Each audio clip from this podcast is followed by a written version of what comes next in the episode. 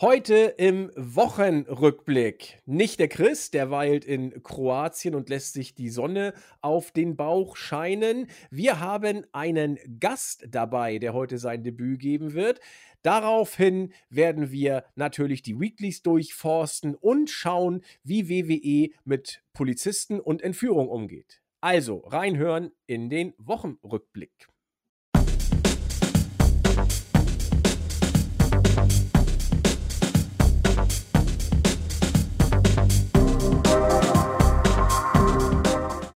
Einen wunderschönen guten Abend, liebe Wrestling-Infos, DE-Talk-Freunde und herzlich willkommen zu einer weiteren Ausgabe unseres Wochenrückblick-Formats hier bei wrestling-infos.de. Im Norden absoluter Hochsommer. Ich glaube, das ist der letzte richtig, richtig mega heiße Tag hier bei uns gewesen. Da war ich dann nach der Arbeit schön am Strand und habe es mir einmal noch gut gehen lassen. Und ich befürchte, ja, morgen wird es nochmal gut, aber dann wird es, glaube ich, mit den Temperaturen hier leider runtergehen. Ja, Sommerloch ist also wettertechnisch das Stichwort. Und auch was das ja, was die Wrestling-Welt angeht, scheint ein kleines Sommerloch gerade da zu sein, zumindest wenn man nach großen Bomben-News Ausschau hält. Klar, Johnny Gargano ist zurück. Das ist eine Meldung, die ja mehr ist als nur etwas, was man zwischen den Zeilen erwähnen sollte. Aber seien wir ehrlich, eigentlich war das ja mehr oder weniger, ja, es war nicht safe, aber die Spatzen pfiffen es ja von den Dächern, dass Gargano wohl zurückkommen könnte. Und nun ist er da, hat bei Raw debütiert, darüber werden wir natürlich sprechen. Ist eine Nachricht, über die man sprechen sollte, machen wir deswegen auch, aber so, ja, wie soll ich sagen, Groundshaking war es dann doch nicht. Und auch sonst haben wir eben noch mal so ein bisschen die News so Revue passieren lassen. Die absolute Hammer-News war nicht dabei. Ergo, der Sommer fordert Dienst nach Vorschrift in Anführungszeichen, was allerdings immer noch spannend genug ist, denn im WWE-Kosmos haben wir immer noch ähm, Hunters Booking-Start, der mittlerweile in eine Booking-Normalität überzugehen scheint. Und da kann man, wir haben es ja auch schon ein paar Mal gemacht, wir machen das auch weiterhin so, immer so kleine Zwischenfazits ziehen. Wo geht der Weg hin? Wo kann man die Unterschiede Richtung AEW und der WWE Vergangenheit erkennen? Was ist besser, was ist schlechter? Und ich denke, das ist immer noch spannend genug, um den Wochenrückblick zu füllen. Wir werden also durch die Weeklies durchgehen, haben da einiges, was uns Diskussionsstoff bieten wird. Ich habe zumindest zwei, drei Sachen schon, die mir unter den Fingern brennen, ne, unter den Nägeln brennen, so ist es richtig. Das mache ich heute. Ich glaube, es ist so gefühlt das erste Mal seit Ewigkeiten, dass der Chris nicht da ist. Ich weiß nicht, ob ich es letzte Woche angedeutet habe. Er hat sich tatsächlich, frech wie er ist, eine Woche Auszeit genommen. Er macht Urlaub im schönen Kroatien, lässt sich da nochmal die Sonne auf das Haupt scheinen, will auch ein bisschen ungesundes Essen und Bier zu sich nehmen, hat er mir anvertraut. Wir müssen also mal schauen, wie und in welchem Zustand er dann wieder zu uns zurückkommt. Das heißt, entweder in solchen Situationen habe ich es mir nicht nehmen lassen, alleine euch eine Stunde bis anderthalb Stunden dicht zu labern. Aber ich habe gedacht, nee, das wollen wir doch lieber nicht. Das, das, so gern ich mich reden höre, aber äh, das möchte ich euch nicht antun. Ein Monolog in dieser Länge. Deswegen haben wir mal nachgedacht und wir haben viele kompetente Teammitglieder bei uns im besagten Team. Und einer hat immer mal so angedeutet, dass er doch echt gerne auch mal beim Wochenrückblick dabei ist sein möchte. Ich bin immer sehr zurückhaltend, wenn ich neue Leute in den Podcast hole, weil äh, das lebt irgendwo ein Stück von der Interaktion, die Chris und ich im Laufe der Jahre uns aufgebaut haben. Und vor allen Dingen muss ich diese Person erstmal kennen. Bei unserem heutigen ja, Gast, will ich mal sagen, auch wenn er mehr als das ist, äh, war es so, dass ich ihn vorher gar nicht kannte, bis auf ein, zweimal die Stimme in irgendwelchen ähm, ja, Teambesprechungen kurz gehört. Aber wir haben noch nie irgendwas sonst miteinander zu tun gehabt. Chris hat gesagt, in seinem wunderschönen Akzent mit der schönen tiefen Stimme, kannst du blind nehmen. Ja, und dann habe ich gesagt, wenn Chris das sagt, dann nehmen wir ihn doch mal blind. Deswegen heute wieder Weltpremiere. Ich begrüße an meiner Seite, heißt ihn herzlich willkommen, den PBC Baby oder auch, wie er genannt wird, der Stefan. Herzlich willkommen im Wochenrückblick. Ja, herzlich willkommen auch von mir. Ähm, vielen Dank, dass ich hier sein kann. Äh, ich würde sagen, die Forbidden Door ist auf jeden Fall geöffnet, weil vielleicht erkennt der ein oder andere auch meine Stimme aus der Elite Hour, wo ich jetzt auch schon ein paar Mal zu Gast war. Ähm, und wenn es dann doch relativ wenige Wrestler machen, ich bin praktisch der Erste seit Cody Rhodes, der den Sprung von AEW zu WWE macht. Ähm, ja, freue ich mich hier zu sein. Auf jeden Fall ganz liebe Grüße nach Wien, beziehungsweise ich weiß gar nicht, wo Chris gerade dann auch im Urlaub ist, also vielleicht auch woanders hin als nach Wien. Ähm, er wird mit Sicherheit auch die Ausgabe dann irgendwann hören. Äh, aber ja, ich wiederhole mich, aber ich freue mich sehr, hier sein zu können.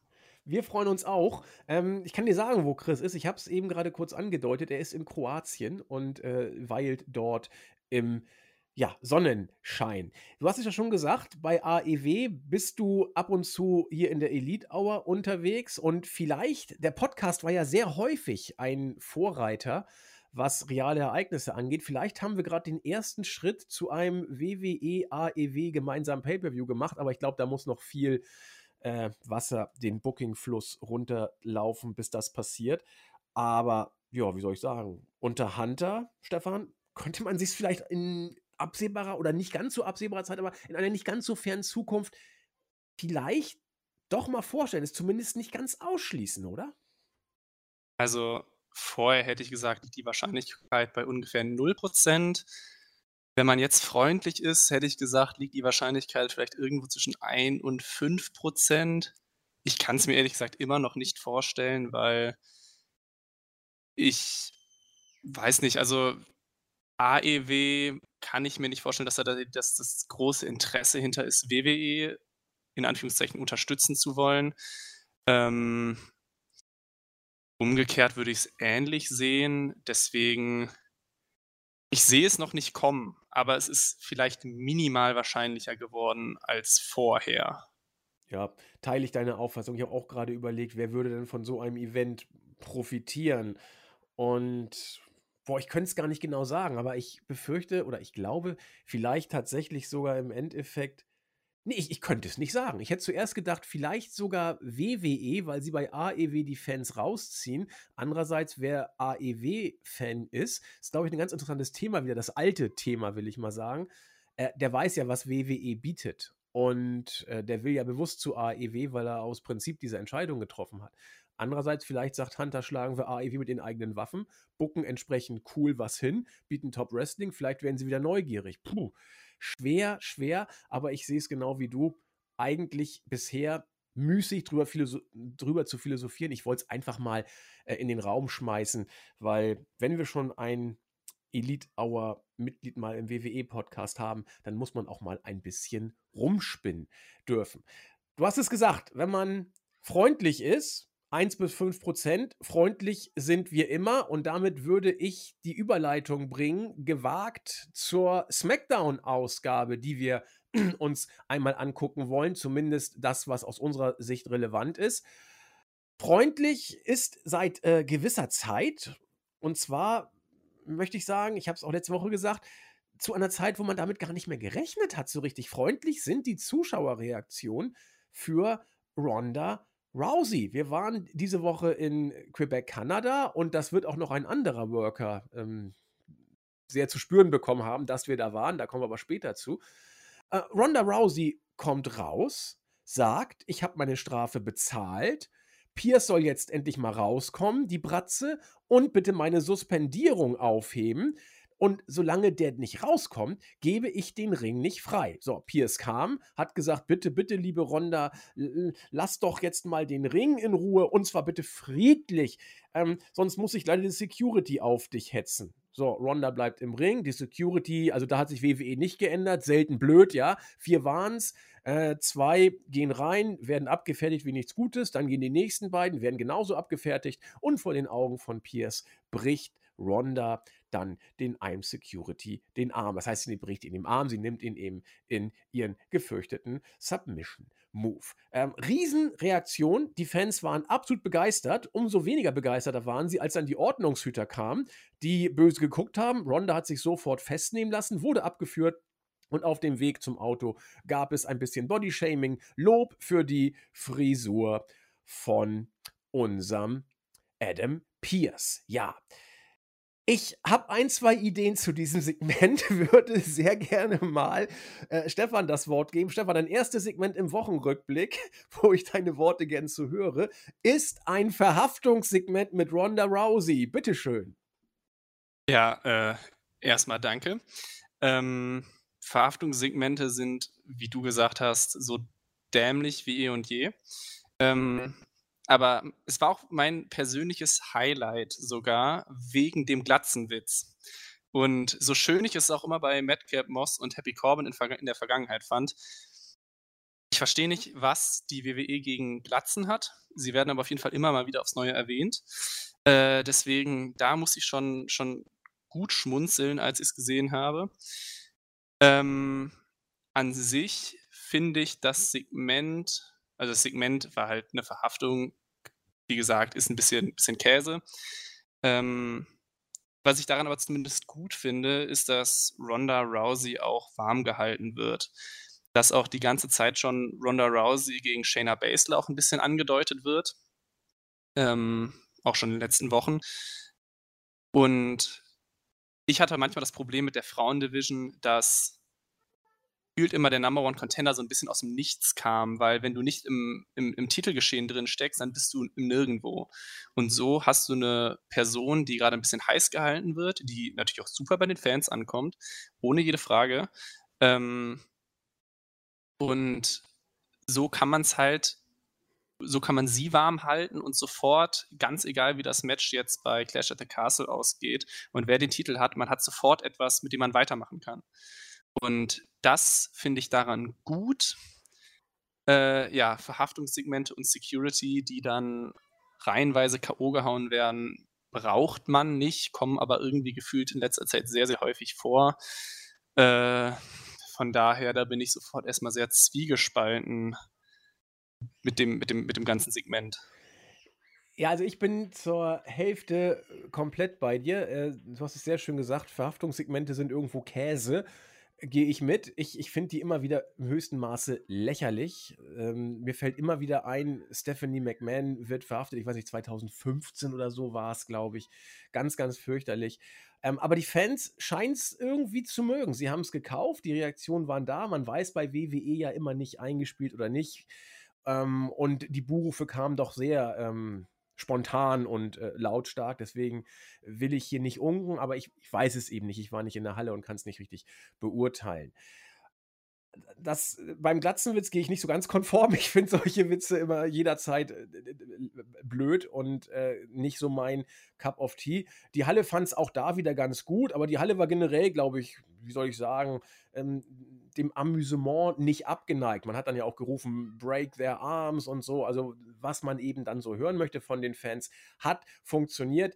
Ich fand es eher peinlich und habe hier tatsächlich mich ein bisschen an die alten Vince McMahon-Tage zurückerinnert gefühlt. Das Segment hätte es so oder so ähnlich auch unter Vince geben können. Das heißt, hier war ich jetzt nicht so geflasht, aber ich kann jeden verstehen, der auf sowas steht. Es war, eine, es war Unterhaltung und das will man beim Wrestling ja irgendwo auch haben. Solche Segmente gibt es seit Ewigkeiten.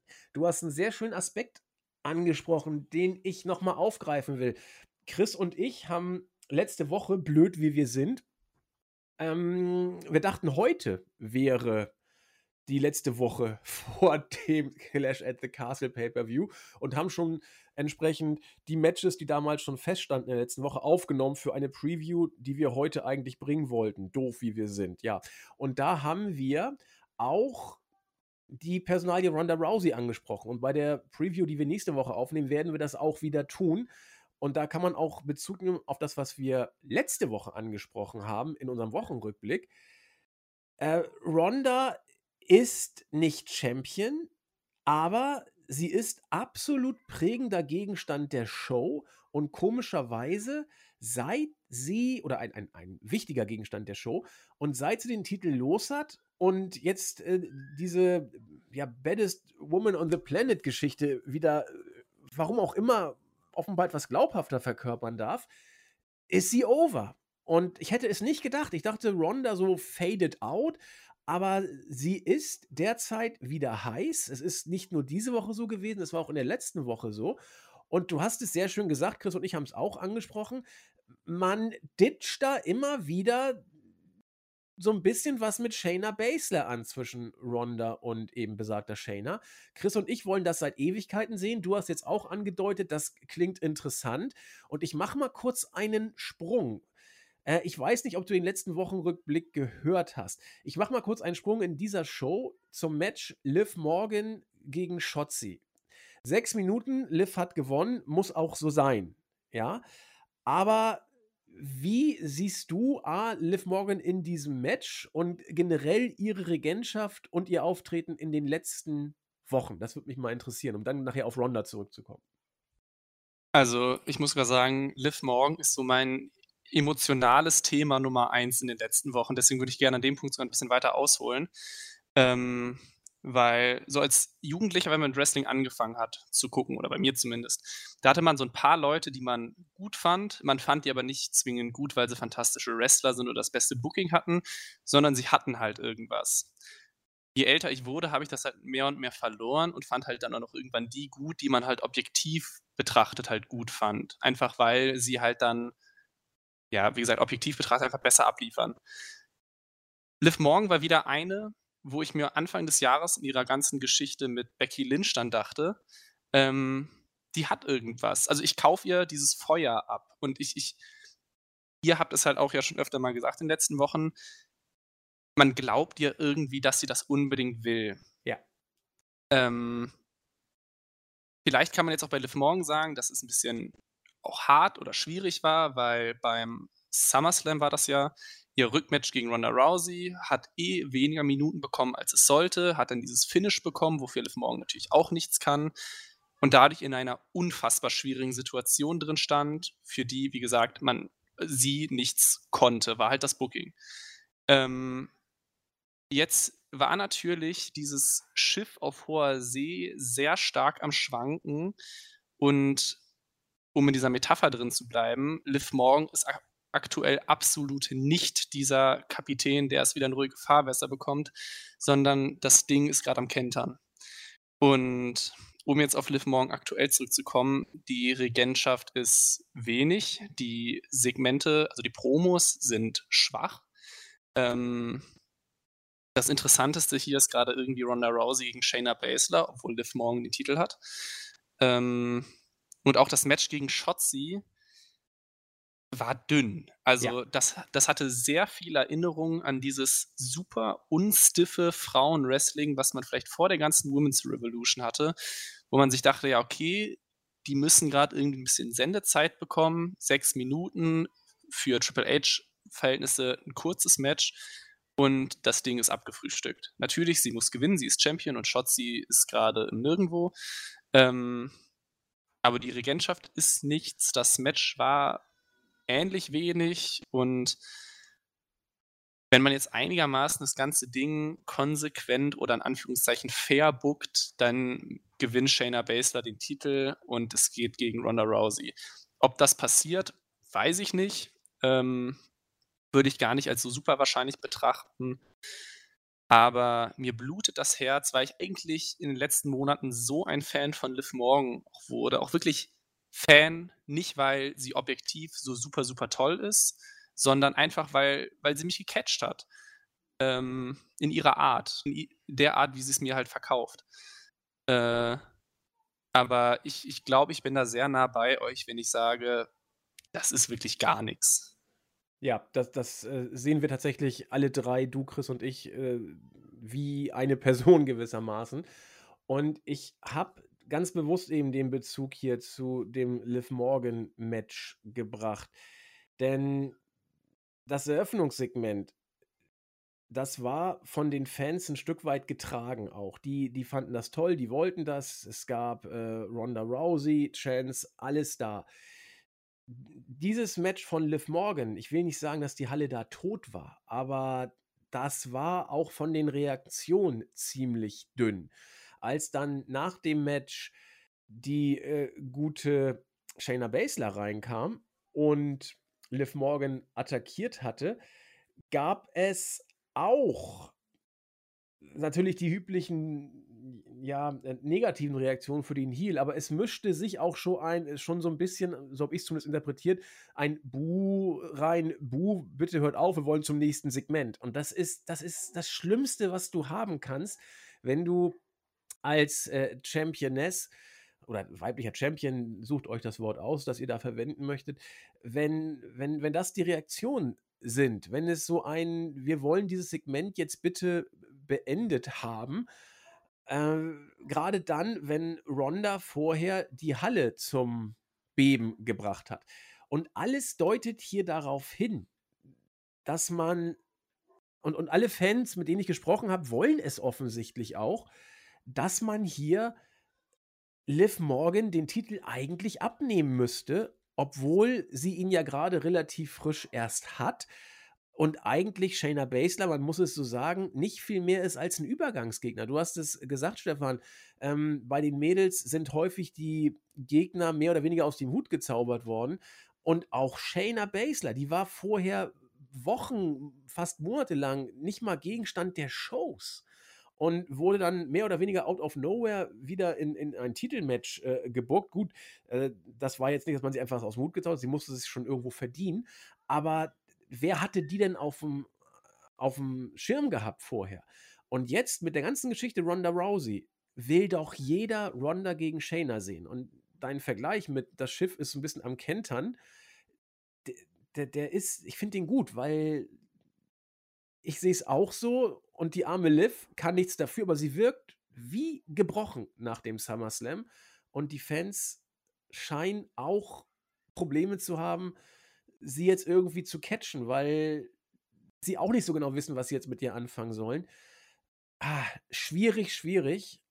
Und deswegen glaube ich, boah, da ist eine Menge möglich beim Clash at the Castle. Vielleicht wird Shayna für die Jungfrau zum Kinde dann doch noch Champion. Puh. Schauen wir mal. Schauen wir mal. Stefan, wenn dir irgendwas noch einfällt, grätsch mich jederzeit weg. Ne? Ich, äh, du hast äh, die äh, Erlaubnis, mich jederzeit um zu grätschen. Einen Satz, den ich höchstens noch dazu sagen würde, Gerne. ist halt, dass Shayna Baszler natürlich aufgrund ihrer NXT-Zeit oder vielleicht gerade so neben ja. Asuka vielleicht aus den letzteren, den späteren Jahren von NXT Black and Gold halt einer der Triple H, ja, ich hätte gerade fast gesagt Guys, vielleicht nennt man es Girls, also einer derjenigen waren, auf die halt Triple H sehr gesetzt hat. Deswegen als das Match halt vor ein paar Wochen angesetzt wurde, da hatte ich schon gedacht, ah, wird's Shayna Baszler, weil es einfach ähnlich wie jetzt Champa bei den Männern einfach die Frau ist, die für Triple H Booking steht und genau zur richtigen Zeit am richtigen Ort war. Und deswegen war es halt mit dem Triple H Hintergrundwissen vielleicht ein bisschen naheliegender, dass es eher Shayna Baszler wird als eine andere nur nach 15 Frau aus dem Roster. Ähm, aber es kann halt jetzt wirklich aktuell richtiger Ort, richtige Zeit sein, weil einfach Liv Morgan eigentlich dieser Titel abgenommen werden müsste. Ja, ja, lässt sich hören. Also ich finde, da gebe ich dir auch äh, recht. Äh, Shayna Baszler wurde ja bei NXT so gebuckt wie früher Hulk Hogan bei den Männern. Also das ist ja, äh, die hat ja alles platt gemacht und durfte in der Chamber auch noch glänzen im Main Roster, aber ab dann ging es ja wirklich nach WrestleMania 2020 dann leider den Bach runter. Vielleicht, äh, ja, Hunter, wir werden, es, es zieht sich ja durch die Wochen der letzten Zeit so hindurch. Hunter holt seine Jungs und Mädels wieder und macht sie stark. Shayna, bin ich vollkommen bei dir, ist eine dieser Damen. So, dann hatten wir das nächste Match um die vakante Women's Tag Team Championship. Und komischerweise traten gegen Sonja Deville und Natalia nicht wie ursprünglich angekündigt die Damen Zoe Stark und Nikita Lyons an, sondern die Toxic Attraction war auf einmal da. Zweifache NXT Champions im Tag Team Bereich. Hintergrund war tatsächlich eine Real-Life-Verletzung, die sich äh, Zoe Stark äh, noch am Mittwoch bei NXT Heatwave zugezogen hat. Und dass sie deswegen nicht die Ringfreigabe bekommen hatte. WWE hat auch online gesagt, dass äh, Nikita Lyons auch verletzt oder medizinisch nicht, wie es heißt, verfügbar sei. Äh, PW Insider hat gesagt, eine Verletzung ist es nicht. So, aber zumindest, wenn bei einem Tech-Team eine Workerin ausfällt, weil sie nicht kann, dann ist das Tech-Team eben auch nicht da. Man hat die Toxic Attraction äh, in the Mix geworfen und äh, sie haben das Match auch gewonnen gegen Sonja Deville und Natalia. Nettie hatte bereits äh, ihre Gegnerin im Sharpshooter, die war aber nicht regulär im Ring, deswegen konnte man mit einem Einroller dann den Sieg für die Toxic Attraction klar machen. Ja, also ähm, bei Raw, da gehen wir nachher noch drauf ein, gab es dann ja auch noch das ja, Nachspiel zu dieser Geschichte. Ähm, Match fand ich jetzt so, ja, also okay, war jetzt, ich fand es nicht so überragend doll, aber bemüht und man musste ja auch irgendwie die Situation meistern. Ähm, ich ich finde es gut, wenn man die Toxic Attraction hier bringt. Sollte man sie auch tatsächlich, finde ich, gewinnen lassen. Äh, ist auch für NXT so schlecht nicht. Bailey und die Gang war auch da. Bailey in bester Manier schreit alles in Grund und Boden oder kreischt besser gesagt. Ja, äh, wurde ja bei Raw nachher auch mehr oder weniger glatt gezogen. Ich habe hier eigentlich gar nicht viel Großes zu sagen, Stefan, bitte. Äh, ja, also ich glaube, das Wichtigste hast du an sich schon gesagt. Ich glaube, bei Nikita Lyons, ich bin mir nicht 100% sicher, nur 90%, aber ich glaube, sie durfte auch nicht nach Kanada einreisen, weil sie keine Corona-Impfung hat oder keine ah, aktuelle. Okay. Weiß ich jetzt auch nicht sehr viel mehr dazu, aber ich glaube, ähnlich wie auch die Usos, durften sie halt nicht nach Kanada reisen. Also die Usos wegen, wegen, wegen einer Strafanzeige, glaube ich, wegen, wegen Bunkenheit am Steuer oder so. Im, im zweiten ähm, Jahr. Also jedenfalls, ich glaube, da gab es halt Einreiseprobleme. Deswegen war sie so gesehen nicht medizinisch nicht verfügbar, sondern sie war halt nicht verfügbar. Körperlich. Ähm, genau. Äh, und sonst, den Rest hast du gesagt. Eine Sache, die mir nur grundsätzlich sogar ein bisschen sauer aufstößt bei diesem ganzen Turnier. Ich weiß nicht, ob du dich noch daran erinnern kannst. Letztes Jahr war noch Natalia und Tamina Tag Team Champions. Ja. Beide sind im Turnier drin mit neuen Partnern. Wieso? Also, man, ja. man kann es doch ganz einfach bucken, nimm die in ein Team, erzähl noch groß hier einfache Tag Team Champions und du hast zwei Frauen, die komplett irrelevant sind und gibst ihnen ein Fünkchen Relevanz, aber man macht's nicht, steckt sie aus irgendeinem Grund in ein anderes Tag-Team und du hast halt zwei Frauen, wo ihr denkst, da wird halt wirklich jedes Team gegen gewinnen. Also äh, tiefer als Natalia und Sonya Deville kannst du, glaube ich, im aktuellen Roster kaum sein. Gut, dass da Toxic Attraction gewinnt, ist, ist logisch. Das war nur das Einzige, wo ich mir dachte, man kann sich's ja, also dieses Turnier ist eh nicht so toll besetzt, weil es einfach keine wirklichen Tech-Teams überhaupt gibt. Dann hattest du eins aus dem letzten Jahr, du nutzt es nicht mal. Finde ich komisch, fand ich komisch. Aber das ist auch das Einzige, was ich zu diesem Match so wirklich zu sagen habe. Gebe ich dir aber recht tatsächlich. Ähm, das wäre mal Long-Term-Booking gewesen und es hätte das Turnier auch zumindest Storyline-technisch ein bisschen aufgewertet, wenn man sagt, oh, die auch ehemalige Tech-Team-Champions, vielleicht wollen sie es nochmal wissen, könnten eine Gefahr darstellen. Ja, zumindest im Real-Life-Sports äh, würde man da natürlich dann ein Auge drauf werfen. Aber ich habe irgendwie das Gefühl, du bist einer von fünf Leuten auf diesem Planeten, die das überhaupt gemerkt haben. Also ich glaube, das Team war ja sowas von, äh, äh, genau wie die ganze Division, erledigt. Äh, also ich wusste es, also jetzt als du es gesagt hast, wusste ich es natürlich wieder, aber glaubt man nicht, dass ich davon selbst drauf gekommen wäre. Und ähm, kann, kann natürlich sein, äh, dass, dass auch Hunter das durchgerutscht ist. Ich weiß es wirklich nicht. Äh, oder da ist vielleicht Real-Life-Beef zwischen den beiden, dass sie sagen, nee, lass mal, das haut mit äh, ihr als Partnerin nicht hin. Keine Ahnung, aber ich, klar bin ich bei dir. Das hätte durchaus ähm, ein bisschen Interesse vielleicht generieren können oder zumindest ein bisschen Long-Term Storytelling dargelegt, was ja Hunter eigentlich auszeichnet. Da stimmt. Ja, äh, für mich, dein Highlight war ja äh, Ronda und äh, Glatzenwitze. Mein Highlight, wieder mal Sami Zayn. Also, das, das ist so Gold. Ähm, Chris und ich bringen ja immer irgendwie Better Call Saul oder Breaking Bad Witze. In diesem Segment mit Roman Reigns und Sami Zayn wirkte auf mich Roman Reigns wie Walter White und Sami Zayn wie Saul Goodman. Es war so unglaublich.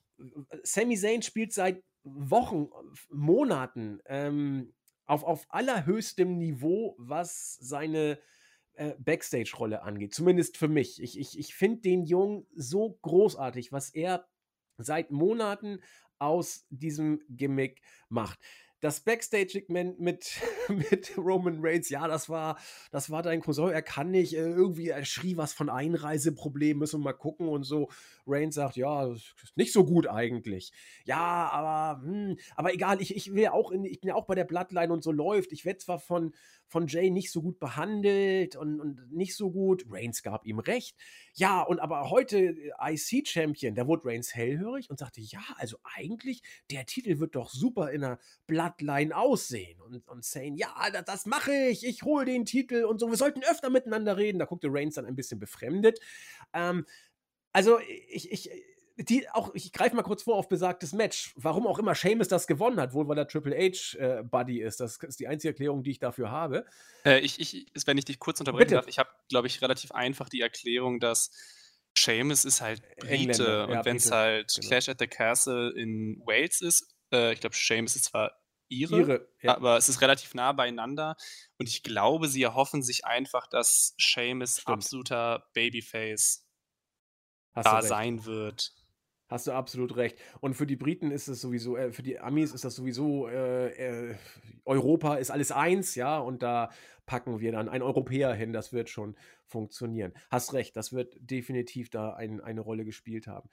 Gut, wir waren natürlich in Kanada und trotzdem hat es mich unglaublich gefreut, was Sami Zayn da für Reaktionen bekommen hat in diesem ähm, ja, äh, war ein Fatal Five, ne? Glaube ich, war ein Fatal Five Match um ja. die, genau, Fatal Five.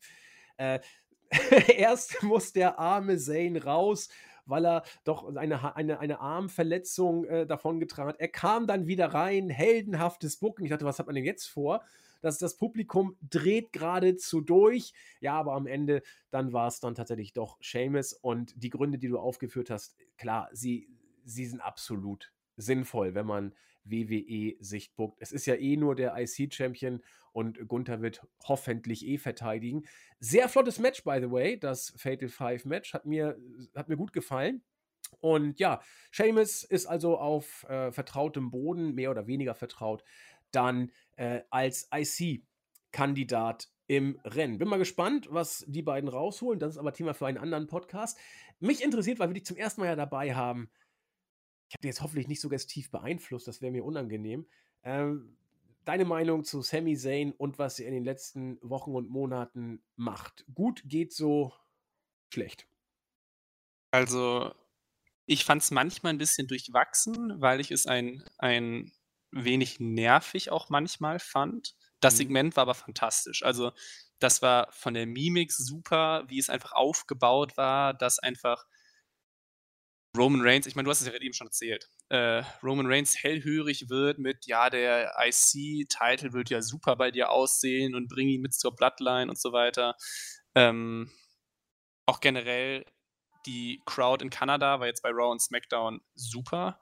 Ähm, aber was Sami Zayn für Reaktionen gezogen hat, also ich habe wirklich versucht, mich daran zu erinnern, wann ein Hometown Hero das letzte Mal solche Reaktionen bekommen hat. Und ich weiß es nicht, weil Sami Zayn, der hat ja jeden Chant bekommen, den er wollte, auch das Ole Ole. Ähm, ich glaube, später gab es auch nochmal ein Segment, da war Sami Zayn gar nicht Teil davon und die Leute haben es nach Sami Zayn gebrüllt. Ja. Ähm, also, die Fans haben es noch besser gemacht, aber es war schon sehr, sehr gut. Auch witzig, dass du den ähm, Breaking Bad-Vergleich aufnimmst, weil eine absolute Bildungslücke bei mir ist gerade, dass ich zum ersten Mal Breaking Bad gucke. Ich bin in der fünften Staffel, weiß aber noch nicht, wie es ausgeht, weil ich es noch nie gesehen habe vorher. Ähm, aber das ist eher weniger relevant. Ähm, Nö, Breaking Bad ist immer bei uns gern gehört, das Thema. Kein Problem. ähm, aber ansonsten, ja, Sami Zayn fand ich in den letzten Wochen zu Beginn so nach SummerSlam fand ich es ein bisschen nervig, wenn ich ehrlich bin. Aber dann wurde es halt besser und besser und Sami Zayn hat es halt immer weiter getragen. Und äh, vielleicht war das jetzt schon der Höhepunkt dieses Segment, vielleicht wird es noch besser, aber du hast es eben erklärt, was daran gut war. ich kann es nur bestätigen, super. Also ironischerweise ist der Glatzenwitz mein Highlight, aber ich glaube, das kommt schon sehr nah dahinter. Und das, obwohl Sami Zayn deutlich mehr Haare bieten kann als äh, Adam Pierce. Da liegen ja quasi Welten zwischen. Ich weiß gar nicht, ob irgendjemand noch mehr Haare hier in dieser Show hatte. Ich müsste es gleich nochmal analysieren. Ja, ähm, auch interessant. Letzte Woche gab es die Frage, was haltet ihr eigentlich davon, dass Hitro wieder da ist? Ich habe gesagt, naja, wenn man das gut aufzieht, warum denn nicht? Wenn man mich diese Woche fragen würde, was, halten, was halte ich denn von Hitro? Antwort, ja, so gar nichts. Also, das wollte mich eigentlich nicht äh, interessieren. Ja, also erstmal waren die Maximum Male Models im Ring, finde ich immer super. Ich mag die. Äh, sie haben aber nicht viel zu melden gehabt. Ja, sie wurden sofort rausgeschmissen. Und dann ich mal gucken, was jetzt passiert. Ja, super. Hip-Hop-Konzert. Der einzige, der es gut fand, war Pat McAfee. Zumindest in der Halle habe ich das Gefühl gehabt. Hm, ja, also wenn das der Weg ist, der mit Hit Row geht, kann ich ihn noch nicht erkennen. Und wenn es jetzt das ist, was wir von Nitro erwarten, dass sie immer ein Liedchen trällern, dann muss ich gestehen, bin ich nicht so glücklich. Vielleicht weiß Stefan aber mehr, warum und was man mit ihnen vorhat und was uns das Segment hier sagen sollte. Also, um es vorwegzunehmen, nö, keine Ahnung. Okay. Ähm, es wirkte für mich so ein bisschen wie The Acclaimed von AEW, nur in ein ganz großes Stückchen schlechter, weil ich diesen, also dieser Rap ging viel zu lange dafür, dass der ja. keinen so richtigen Inhalt hatte. Also Acclaimed schafft es bei AEW, da immer irgendwie den Gegner mit aufzunehmen, ein paar Sprüche rauszuhauen, nimmt die Halle mit, aber der Rap hatte ja nichts. Also ähm, das war weder sonderlich gut gerappt, noch hatte es Inhalt. Und ja, das war so eine, also jeder kennt es wahrscheinlich in so einem Film oder Serie, wo so eine richtig unangenehme Stelle kommt. Ja. Und man muss es gerade einfach drei Minuten ertragen. Und genau so habe ich mich gefühlt, nur in dem Wissen, Mist, ich muss Podcast machen. Ich kann jetzt nicht weitermachen, weil vielleicht passiert was. Und so habe ich mir diese drei Minuten angetan und es war, boah, hui. Also, ja. Nee. Geht mir genauso.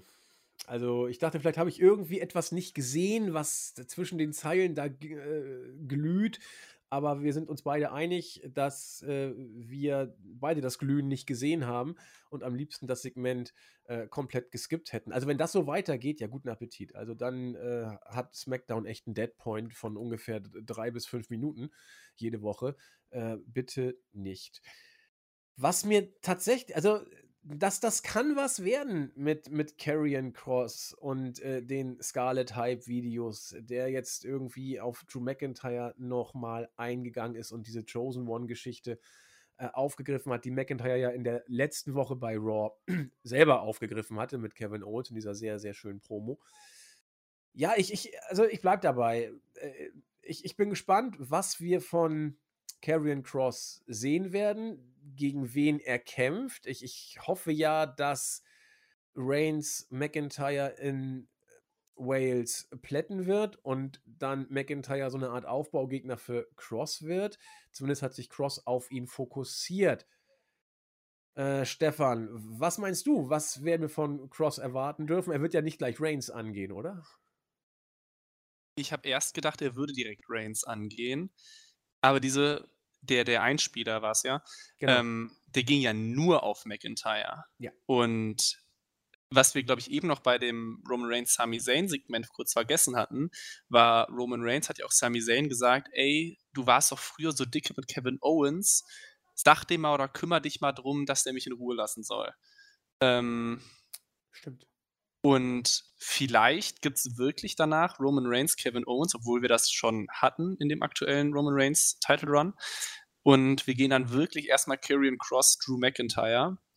Ähm, und das fände ich auch die deutlich bessere Lösung, weil eine Sache, die ich noch nie mochte und nie mögen werde, ist, wenn jemand neu in ein Roster kommt, vor allem Karrion Cross, der dem WWE-Universum noch vorher relativ unbekannt war, Außer halt natürlich den Leuten, die, äh, die halt NXT verfolgt haben.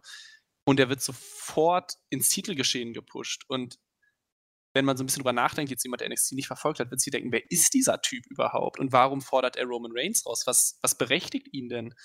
Ähm, deswegen fände ich es schön, wenn er erst den einen vielleicht wichtigen oder großen Sieg gegen Drew McIntyre bekommt, damit man sagen kann, aha, er hat den Number One Contender oder den vorherigen Number One Contender besiegt und bekommt dann das Match. Wäre logisch. Ähm, und so fände ich persönlich dann deutlich besser. Ich war aber auch bei NXT kein riesen Karrion Cross-Fan. Deswegen bin ich da jetzt auch nicht super gespannt drauf. Ähm, aber ich finde es halt grundsätzlich gut, dass gerade noch so ein bisschen offen gehalten wird, wie es weitergeht, weil ich würde auch nicht ausschließen, dass trotzdem Karrion Cross in ein, zwei Monaten direkt gegen Roman Reigns antritt. Nee, hast, hast du schon recht. Allerdings wäre er dann natürlich oder würde er Gefahr laufen, dieses One-Hit-Wonder zu werden. Ein Titelmatch gehabt, versagt und das war's, wird durchgebuckt. Und dafür hat sich Hunter, glaube ich, doch zu sehr um ihn bei NXT bemüht. Also da war er einfach zu stark inszeniert, was Standing auf der Card und ich glaube, Doppel-Champion oder zweimaliger Champion. Das ist schon äh, eine Sache. Wrestlerisch war es okay, fand ich, aber natürlich nie herausragend. Das, da bin ich komplett bei dir. Und ich ziehe mein meine Gespanntheit tatsächlich in erster Linie aus der Tatsache, dass ich sehen möchte, wie die Stile McIntyre, Cross, vielleicht irgendwann gar nicht so weit weg, Reigns und Cross, wie das passt, ob Cross da abstinkt, ob er mithalten kann, ob sogar ein gutes Match wird. Also einfach, weil ich es noch nie gesehen habe. Das ist etwas, was mich generell interessiert und das gucke ich irgendwie lieber, etwas, was ich nicht gesehen habe, wo ich gespannt bin, als zum zehnten Mal, was weiß ich, Reigns gegen McIntyre oder sowas. Also haben wir nur auch schon ein paar Mal gesehen. Und äh, ja, ein paar Mal, Reigns war ja äh, tatsächlich mit McIntyre auch schon während seiner Regentschaft, meine ich, im Ring. Lass mich lügen. Es gab doch McIntyre gegen Reigns auch schon in dieser 1000 Tage Regentschaft, oder? Habe ich doch irgendwie ganz zu Anfang war das doch, glaube ich. Oder also die, die Regentschaft ist so lange, ich kann ja. dir nicht mehr alle, alle Gegner aufzählen. Ich auch nicht. Müsste ich mal machen. Aufruf an alle Hörerinnen und Hörer, vielleicht wisst ihr ja Näheres. Also gut, also ein paar Klicks, dann wissen wir es auch, ja, aber ähm, wir haben jetzt gerade Podcast und machen es nicht. Glaubt mal nicht, dass ich vertieft auf New Day gegen Viking Raiders eingehe. Vergesst es, Copy-Paste von dem, was ich sonst dazu sage. Ja, und ansonsten hatten wir Roman Reigns, der erstmal wieder acknowledged werden will. Die Fans finden es immer wieder äh, richtig gut mittlerweile. Haben sie gemacht. Dann kam McIntyre, der sagte, du bist aber gar kein äh, richtiger und verdienter Champion. Du schickst da immer nur deine, deine äh, Cousins vor, die dann irgendwie die Kugeln für dich abfangen. Daraufhin gab es dann wieder eine Auseinandersetzung. Reigns äh, kam ins Hintertreffen, dann sollte der Claymore kommen. Wieder hat sich Sami Zayn heldenhaft geopfert. Also die Story geht weiter. Finde ich total super, dass Zayn jetzt hier wieder äh, den Tribal Chief gerettet hat, was den Claymore angeht. War aber jetzt nicht so komplett der äh, finale Erfolg denn am Ende gab es dann doch die Abreibung für Reigns und McIntyre stands tall. So, also das ist immer ein gutes Zeichen dafür, dass McIntyre, also seien wir ehrlich, Leute, McIntyre wird die Titel nicht holen in Wales, da müssen wir, glaube ich, auch nicht diskutieren. Und ja, das war SmackDown. Also es äh, gab einiges, worüber man streiten kann. Im Großen und Ganzen trotzdem besser als vorher. Hit Row weg, das Segment äh, Ronda ist Geschmackssache, hat aber funktioniert.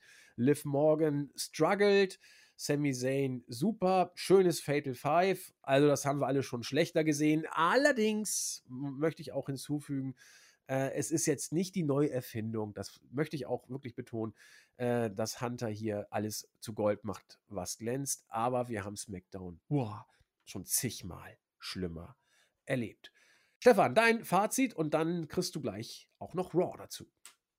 Äh, ja, viel mehr möchte ich eigentlich dazu gar nicht sagen. Also auch das Segment am Ende, es war halt da, aber es war jetzt auch wirklich nichts Besonderes. Also das Highlight von dem letzten Segment war eigentlich, dass Drew McIntyre ohne sein Schwert rausgekommen ist und jetzt wirklich die Hoffnung habe, dass es nicht mehr vorkommt. Ähm, viel mehr war es das aber jetzt aber auch nicht. Und der Rest ähm, hast du praktisch gerade schon perfekt zusammengefasst. Äh, hat Wrestling nicht neu erfunden, hatte seine Höhen und Tiefen. Es ist Meckern auf einem etwas höheren Niveau als noch vor ein paar Wochen oder Monaten. Ähm, es war jetzt aber auch nicht die beste Ausgabe, seit Hunter wieder da ist oder generell da ist. Ähm, von daher, das war jetzt okay, das war ganz gut. Es ging immerhin nicht drei Stunden.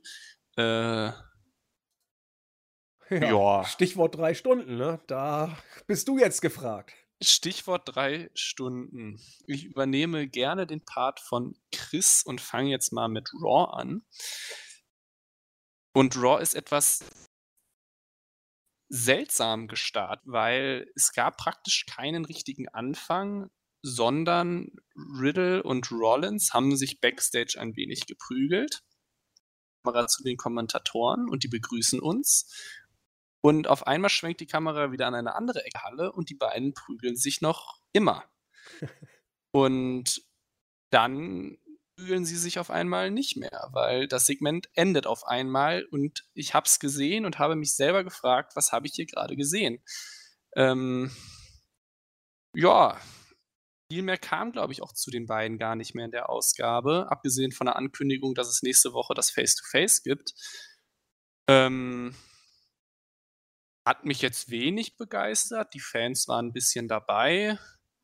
Hast du jetzt zu den zwei Minuten am Anfang noch irgendwie groß Ansätze? Nee, gar nicht. Also, ich habe nur eine ne Theorie, warum man es so gemacht hat. Vielleicht, weil man den Fans in der Halle mal ein kleines Goodie geben wollte und den Fans am Zuschauer einen Start, der etwas anders ist als das, was man sonst bekommt. Allerdings bleibe ich sowieso bei der Fehde Riddle gegen Rollins so ein bisschen zwiegespalten und mit fragenden äh, Blicken zurück. Äh, ich äh, muss gestehen, ich habe da auch keine tiefergehende Theorie, was das angeht. Keine Ahnung, vielleicht wird es irgendwann aufgeklärt, aber äh, außer dass man den Fans einen interessanten Beginn in der Halle geben wollte, habe ich äh, auch nichts, auch nichts Näheres gelesen dazu, ehrlich gesagt. Also ist äh, daran wohl vorbeigegangen. Ja, also sie wollen uns ja im Booking verkaufen, dass Riddle sich irgendwie fast das Genick gebrochen hätte. Bei mir persönlich zieht es aber auch irgendwie relativ wenig. Diese, diese vorgespielte Emotionalität da drin kaufe ich nicht. Also nee. dementsprechend machen dann auch diese extrem persönlichen und emotionalen Segmente für mich auch wenig. Also sie machen schon Sinn, aber sie ziehen bei mir einfach nicht. Und deswegen, das Match wird stand, stattfinden. Es wird wahrscheinlich auch nicht schlecht, aber es ist halt da. Aber ja. mehr auch nicht. Sehe ich genauso. Bin Gut, ich dann können wir, glaube ich, weitergehen. Und ja, generell Monday Night Raw war eine Show der Hometown oder Home Country Heroes. Ähm, denn danach wird die Show dann mehr oder weniger verspätet eröffnet, sage ich jetzt einfach mal. Und Trish Stratus kommt heraus. Ähm, auch natürlich mit super Reaktionen. Ähm, und ich habe mich auch gefragt, warum ist sie da? Ich habe auch nach dem Segment nicht verstanden, warum sie genau da ist, aber ist halt Kanadierin. Ähm, dann kommen aber Bailey, Dakota Kai, Io Sky, die leider immer noch keinen Namen haben, heraus. Ähm, sie. Nee, zunächst kommt dann auch noch ähm, Bianca Belair heraus, werfen sich ein paar Wörter an den Kopf. Äh, ja, die Heels sagen, sie sind in der Überzahl. Auf einmal kommen dann noch Alexa Bliss und Asuka. Und dann sind auf einmal die Face in der Überzahl. Und ja, die Heels gehen aus dem Ring heraus und dieses Segment endet und direkt danach beginnt das Tag Team Match und es war für mich ein sehr holpriger Übergang. Ähm, also ein sehr, sehr holpriger Übergang, weil für mich wirkt es so, als wenn die einzelnen Akteure nicht ganz gewusst hätten, dass gerade das Segment vorbei ist. Ähm, ich möchte aber noch nicht zu viel vorwegnehmen, deswegen würde ich auch dich erstmal fragen, bevor wir zu dem Tag Team Match kommen, Hast du irgendwas Besonderes zu Trish Stratus oder generell dem Segment zu sagen? Nee, gar nicht. Also ich glaube auch, dass es einzig darum ging, hier einen Pop zu generieren, den Fans das zu geben, was sie wollen, nämlich ein Local Girl, Local Women. Das kommt immer ganz gut. Das, das äh, Mehrheiten wechsle dich Spiel, okay, kann man machen, kann man nicht machen ähm, es war wohl auch dazu da, nebenbei noch das besagte Tag Team Match so ein bisschen anzuheizen, wenngleich am Ende habe ich jetzt auch nicht so viel Heat gesehen, ehrlich gesagt, was diesem Match zugekommen ist. Außer dass die Faces dann nachher äh, eine Person mehr haben oder hatten im Ring, wenn wir Trish Stratus mal dazuzählen, das wollen wir gerne machen. Und äh, ja, dann gab es ein Tag-Team-Match. Schöne Sache. Also wer das Match gewinnt, war ja mehr, mehr oder weniger auch klar. Aber im Endeffekt wirkte es vielleicht auf manche wie ein Pop um des Pops willen. Ein bisschen Zeit plätten, um dann zum Tagesgeschäft überzugehen. Ich meine, drei Stunden sind lang und Hunter weiß, dass äh, sie sehr lang sind. Und er hätte auch gerne zwei, sagt er auch, aber na gut, Vertrag ist Vertrag und äh, dann musst du die Zeit eben füllen. Vielleicht fiel ihm nichts Besseres ein. Eine andere Theorie habe ich nicht. Ja, also ich, das war sogar dann mit einer der wenigen Segmente, wo ich mir wirklich kurz Notizen zugemacht habe, als es passiert ist, weil da waren so ein paar Sätze drin, die fand ich super seltsam. Ähm, als Bailey plus Anhang draußen war, fragt Bailey, what are you even doing here? Und ich dachte, hat sie vollkommen recht. Was macht sie überhaupt hier? Kommt Bianca Belair. Bianca Belair sagt, stop being disrespectful. Und ich denke mir, du bist Champion in einem Wrestling-Roster. Sag nicht stop being disrespectful, hau ihr aufs Maul. Also dafür sind wir doch hier. Äh, also auch dieser Satz, der hat überhaupt nicht gezogen für mich. Und ich glaube, jeder Sechsjährige weiß mittlerweile, wenn eine Überzahl von den Heels erwähnt wird, dann endet sie relativ schnell. Ähm, sodass auch dieser Überraschungspop mehr oder weniger, also sie wurden ja auch angekündigt, äh, Asuka und Alexa Bliss von Trish Stratus, aber ich glaube, niemanden hat es überrascht, dass jetzt noch mehr Faces rauskommen. Äh, und mit dem komischen Ende, also dieses Segment war für mich wirklich ganz, ganz, ganz, ganz, ganz, ganz wenig. Und ja, auch, auch komisch. Ich, ich weiß jetzt nicht, inwiefern das Skript vorhanden war. Es war komisch geschrieben, es war komisch umgesetzt. Trish Stratus als Legende ist nett, aber brauche ich jetzt auch nicht, weil für mich auch viele aktuelle Frauen schon größere Legenden sind als eine Trish Stratus. Ähm, ja, ja. Also fand ich sehr dünn. Wie du gesagt hast, dann das Match danach. Immerhin haben die Frauen relativ viel Zeit bekommen. Richtige und logische Sieger. Ähm, die einzige Sache, die mir da noch sonderlich aufgefallen ist, es wurden die anderen Teams, Frauenteams, ähm, dann mal gezeigt, wie sie sich das Match Backstage angucken. Ähm, und Elia stand bei Nikki ASH und Doodrop. Und ich dachte mir, hm, Elia als Face in einem Tag-Team mit Raquel Rodri äh, Gonzalez, Rodriguez, ich weiß gar nicht, was ihr aktueller Nachname ist. Mittlerweile glaube ich äh, Rodriguez. Okay, dann Rodriguez. Ähm, und steht bei einem Heel-Tag-Team. Und ich habe mir gedacht, hä? Wieso das denn? Die sind doch auch beide gar nicht mehr im Rennen, oder? Also Elia und Raquel Rodriguez schon. Ähm, nee, Duda, Entschuldigung, Duda und Niki sind doch schon ausgeschieden, meine ich. Ja, die sind ja. schon ausgeschieden, ja, ja. aber ich glaube, das kann man jetzt auch schon mal vorwegnehmen. Ähm, Toxic Attraction muss da auch aus dem Turnier geschrieben werden aufgrund einer Verletzung. Das heißt, wir sehen bei der kommenden Smackdown-Ausgabe nochmal das, ich glaube, ein Eight oder Fatal for Way Tag Team Match schimpft es sich, glaube ich, von den Teams, die schon ausgeschieden sind, um halt dann für Elia und Raquel Rodriguez halt dann den Halbfinalgegner zu bestimmen. Deswegen, uh. irgendwo ergibt es Sinn, dass da Leute gestanden haben, aber Elia ist ja noch drin. Also, ja. wieso stand sie da? Also, wieso ist das niemandem aufgefallen, dass sie da steht? Vielleicht gibt es da auch irgendetwas tiefergehendes, was sich uns noch nicht äh, erklärt. Denn ansonsten hast du recht, es gibt da gar keinen Sinn. Ihre Tech-Team-Partnerin war nicht da. Mit den äh, anderen Mädels hat sie so gar nichts am Hut. Die dürften sich nicht mal mögen, wie du richtig sagst. Ich, ich habe keine Ahnung. Vielleicht hat sie ihre Tech-Team-Partnerin gesucht und ist gerade stehen geblieben, weil da gerade ein Match zu sehen war. Weiß der Geier. Es wäre eine schöne Geschichte, aber.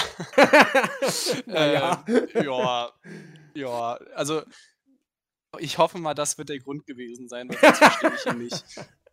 Ähm, ja, hast du sonst noch irgendwas zu Nein. dem Match zu sagen? Ja, ich nämlich auch nicht. Ja, danach geht's weiter mit einem kurzen Backstage-Interview von Dolph Ziggler bei Kevin Patrick. Ähm, Ziggler sagt, er wollte Theory nur helfen, nur die Hilfe wollte Theory nicht, aber in aller Face-Manier kann Dolph Ziggler akzeptieren, dass ähm, Theory der bessere Mann war und deswegen hat er verloren. Ähm, daraufhin kommt äh, Finn Balor mit Rhea Ripley dazu.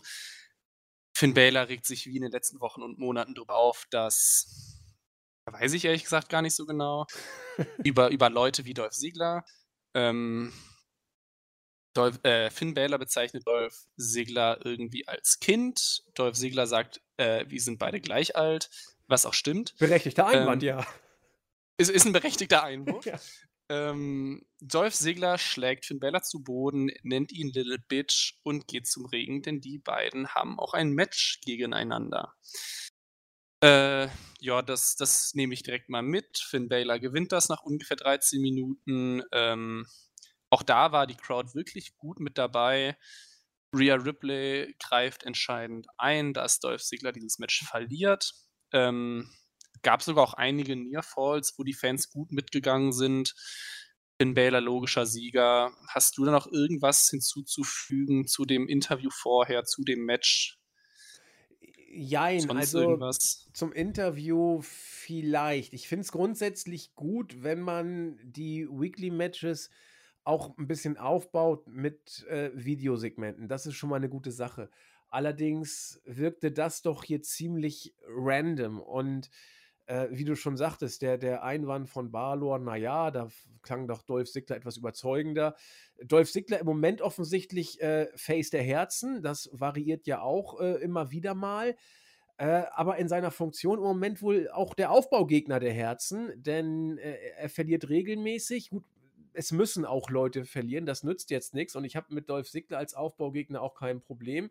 Es sah vor ein paar Wochen ja noch ein bisschen anders aus, als ob man da vielleicht noch in höhere Kartregionen mit ihm gehen wollte. Man hat es offenbar im Moment nicht weiter vor oder Teil, und das alles ist Teil einer längeren Storyline. Ich vermag es nicht zu äh, erkennen, aber ich meine, dass Ziggler im Moment bis auf weiteres in unteren Kartregionen anzusiedeln ist. Sein Tag-Team-Partner oder ehemaligen Tag-Team-Partner ähm, haben wir ja auch lange nicht an seiner Seite gesehen. Also da muss man mal schauen, ob da überhaupt noch irgendwas kommt oder er bis auf weiteres jetzt Woche für Woche Leute aufbaut.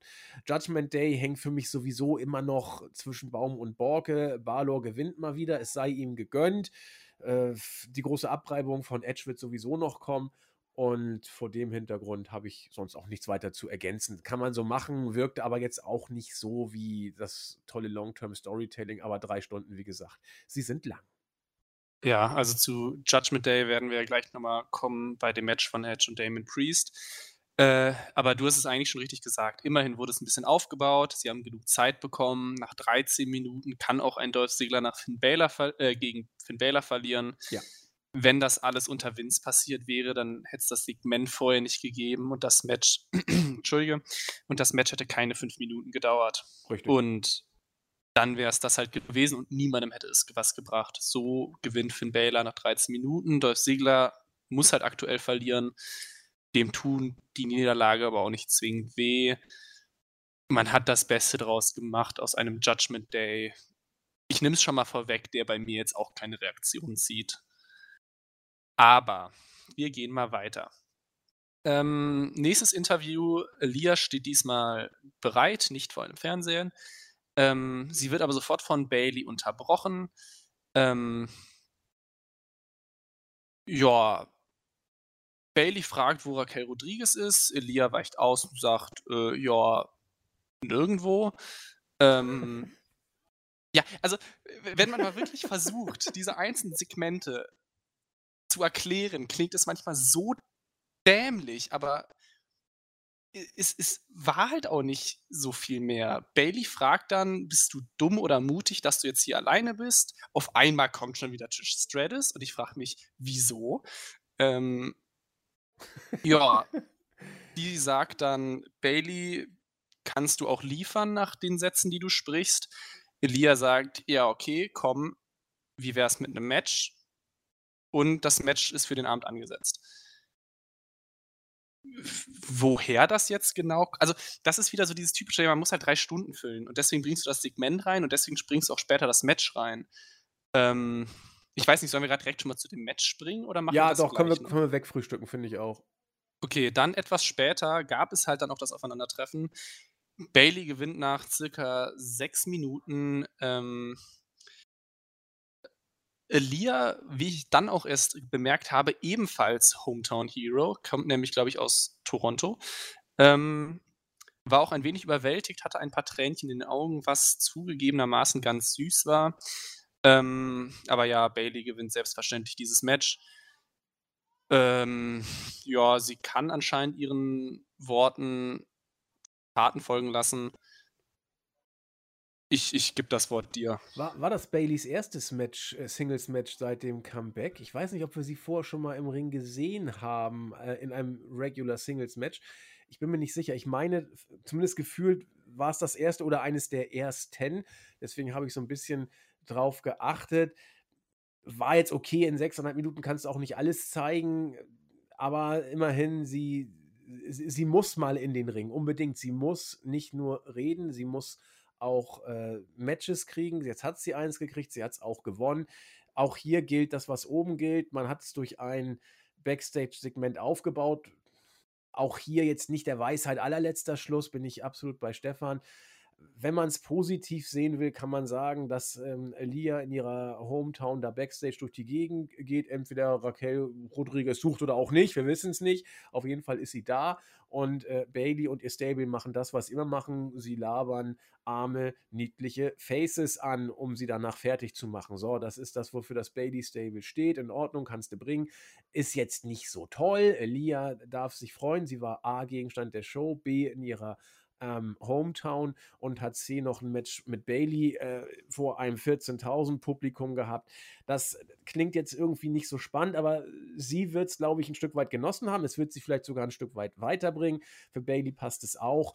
Hätte man vielleicht ein bisschen prickelnder aufziehen können, aber äh, ich bleibe dabei, haben wir alle schon schlechter gesehen und äh, ich wiederhole mich zum zehnten Mal, drei Stunden sind lang und ja, Bailey durfte wenigstens mal jetzt wieder ein, ein Match äh, zeigen und gewinnen. Und sie muss Präsenz zeigen, habe ich schon gesagt. Nicht nur außerhalb des Rings, da tut sie sowieso, sondern auch im Ring. Und deswegen, okay, kann man machen. Ja, es ist halt das gleiche Baukastenschema. Also ja. erneut kurzes Segment vorher, Match wird aufgebaut. Ich würde jetzt sogar mal die steile These aussprechen, dass das Match ansonsten unter Vince wahrscheinlich eine Minute 15 gedauert hätte und nicht 6,5. Ähm, das ist immerhin etwas. Warum jetzt Elia gerade verlieren muss, die jetzt vor allem auch noch im Turnier drin steckt, wo man sie vielleicht etwa, lieber etwas besser darstellen würde als etwas schlechter. Aber ja, nun gut, sei es drum. Also Raquel Rodriguez und Elia werden sowieso das Turnier nicht gewinnen. Von daher muss man da jetzt nicht lange mosern. Bailey-Sieg ist nett.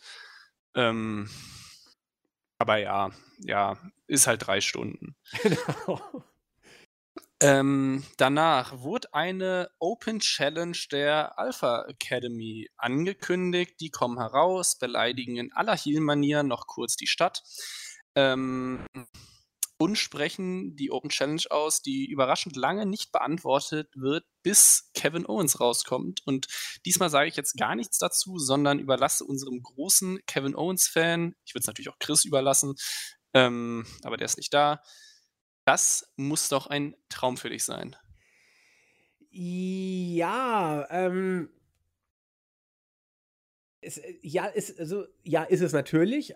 Andererseits ist es jetzt nicht so, dass es mich komplett äh, wundern würde, was jetzt passiert. Denn Kevin Owens ist seit längerer Zeit wieder, in Anführungszeichen, wieder da. Er hatte letzte Woche ein, eine großartige Promo, ein großes Promo-Duell mit Drew McIntyre und äh, ist hier in seiner Hometown. Vince ist nicht mehr da, sondern Hunter. Auch übrigens Owens, wir haben schon gesagt, jemand, der bei Hunter ganz, ganz groß gebuckt wurde bei NXT kriegt jetzt hier seine Reaktion, die, ich sag mal so, bemerkenswert sind und äh, ballert Chad Gable weg in elf Minuten. Die schöne Pop-Up Powerbomb kam auch wieder. Und nach dem Match geht es dann ja auch weiter. Äh, äh, Otis versucht sich da noch ins Gespräch zu bringen. Der kriegt den Stunner und dann nochmal die Powerbomb von Gable auf den gestunnerten Otis. Die Halle steht, ja, äh, Kopf in Anführungszeichen. Ja, äh, Owens ist, äh, ist da, ist ein Faktor. Er beherrscht alles und äh, ich weiß nicht, wo man mit ihm hingeht, aber äh, es rollt im Moment. Absolut klar. Owens Country. Ja, ja, dementsprechend, also Fight Owens Fight wurde halt sehr wörtlich genommen. Kevin Owens sagt gar nichts erst, er kommt energisch raus, gewinnt das Match, fertigt noch ähm, Otis ab, geht wieder. Also Kevin Owens gegen Drew McIntyre letzte Woche war ein absolutes Highlight. Ähm, ja. Das kommt natürlich bei weitem nicht daran. Geht ja auch gar nicht, weil Kevin Owens war ja so gesehen kein Teil des Segments, sondern nur Teil des Matches. Ähm, das ist nett, das ist gut. Er gewinnt seine Matches, wenn es halt nicht gerade gegen Drew McIntyre ist. Ähm, bin da ganz bei dir, bei Chris. Super Darstellung in den letzten Wochen. Also, wie ihr gesagt habt, das Segment letzte Woche war fantastisch. Ähm, vielleicht wird er ja der Reigns-Gegner nach Clash at the Castle. Ähm, es wurde angedeutet. Ja. Aber ja, ich glaube, viel mehr kann man jetzt auch gar nicht dazu sagen, weil das Segment hat einfach nicht mehr hergegeben. Elf Academy wird jetzt weiter verjobbt, ausgequetscht, solange sie noch die Reaktion ziehen. Ähm, ja, aber danach ging es halt auch mit unserem allseits beliebten Judgment Day weiter. Wobei ganz kurz würde ich hier noch ja, mal sorry. reingrätschen äh, wollen. Und zwar ist mir gerade so aufgefallen, als du so ein bisschen philosophiert hast, wie es jetzt äh, weitergehen könnte, was Owens machen könnte. Ich finde das interessant, dass nach, nach zwei, drei, vier Hunter-Wochen, will ich es mal nennen, schon so viele mögliche Optionen da sind, was zukünftiges Booking angeht. Du hast jetzt Reigns gegen McIntyre. Und man muss dann gucken, was dann mit McIntyre passiert. Aber du hast in ein paar Wochen Owens heiß gekriegt. Du hast mit Karrion Cross jemand, der auch theoretisch Titel angehen könnte. Der muss sich, da sind wir uns einig, ja erstmal akklimatisieren, aber er hat ja schon den Namen ähm, Reigns sogar in den Mund genommen. Du hast mit Bobby Lashley einen bombenstarken US-Titelträger. Du hast mit Gunther einen starken US-Titelträger.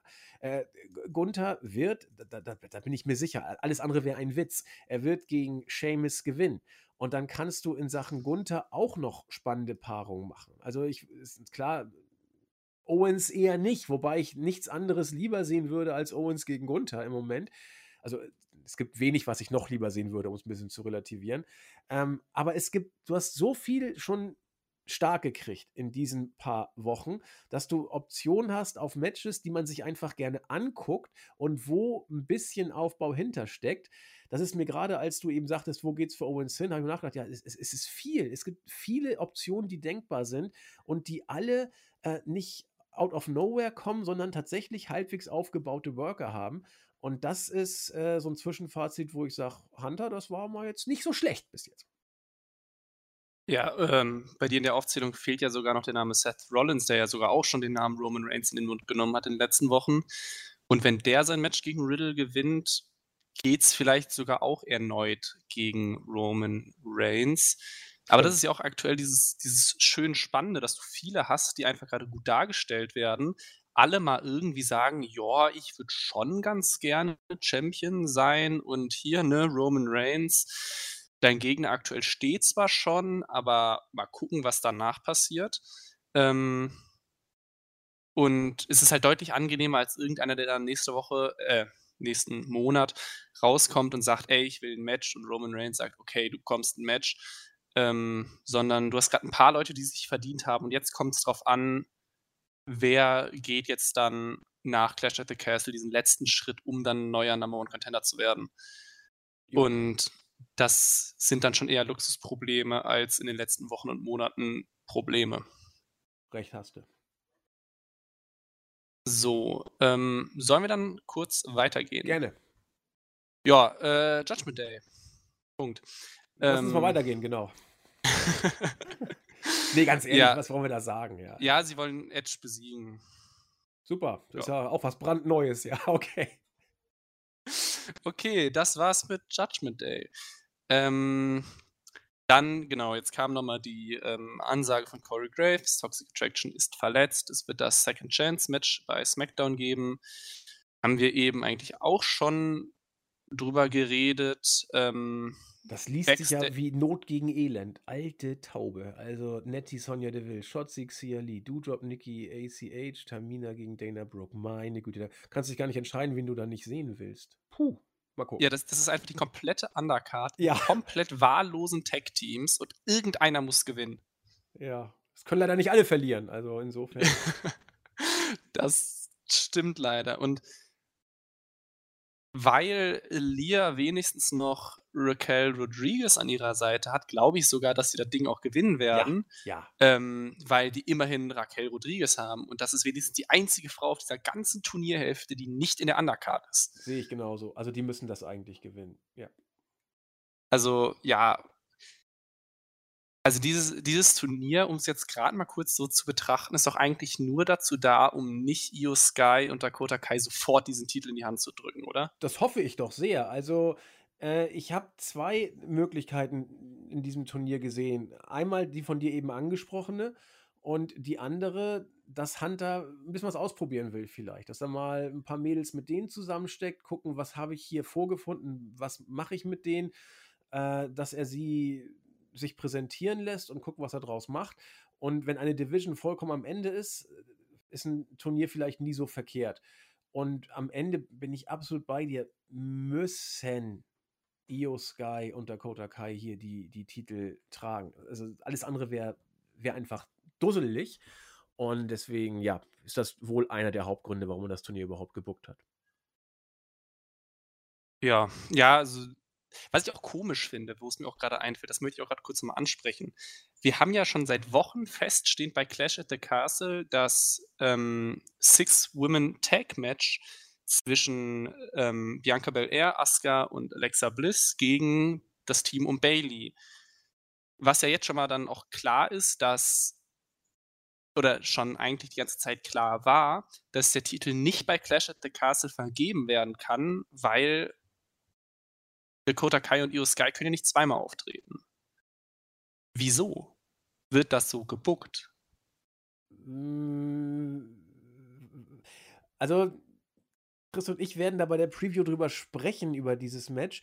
Ich könnte mir nur eine Erklärung vorstellen, nämlich die, dass man das Stable als Stable sieht und bevor irgendein Gold irgendwo hängt, will man sie so, so eine Art Pay-Per-View mm, Taufe, ihr eine Art Pay-Per-View-Taufe geben, diesem Stable und mal gucken, wie sie funktionieren. Ähm, aber ob du das jetzt mit oder ohne Gold machst, ist eigentlich völlig egal.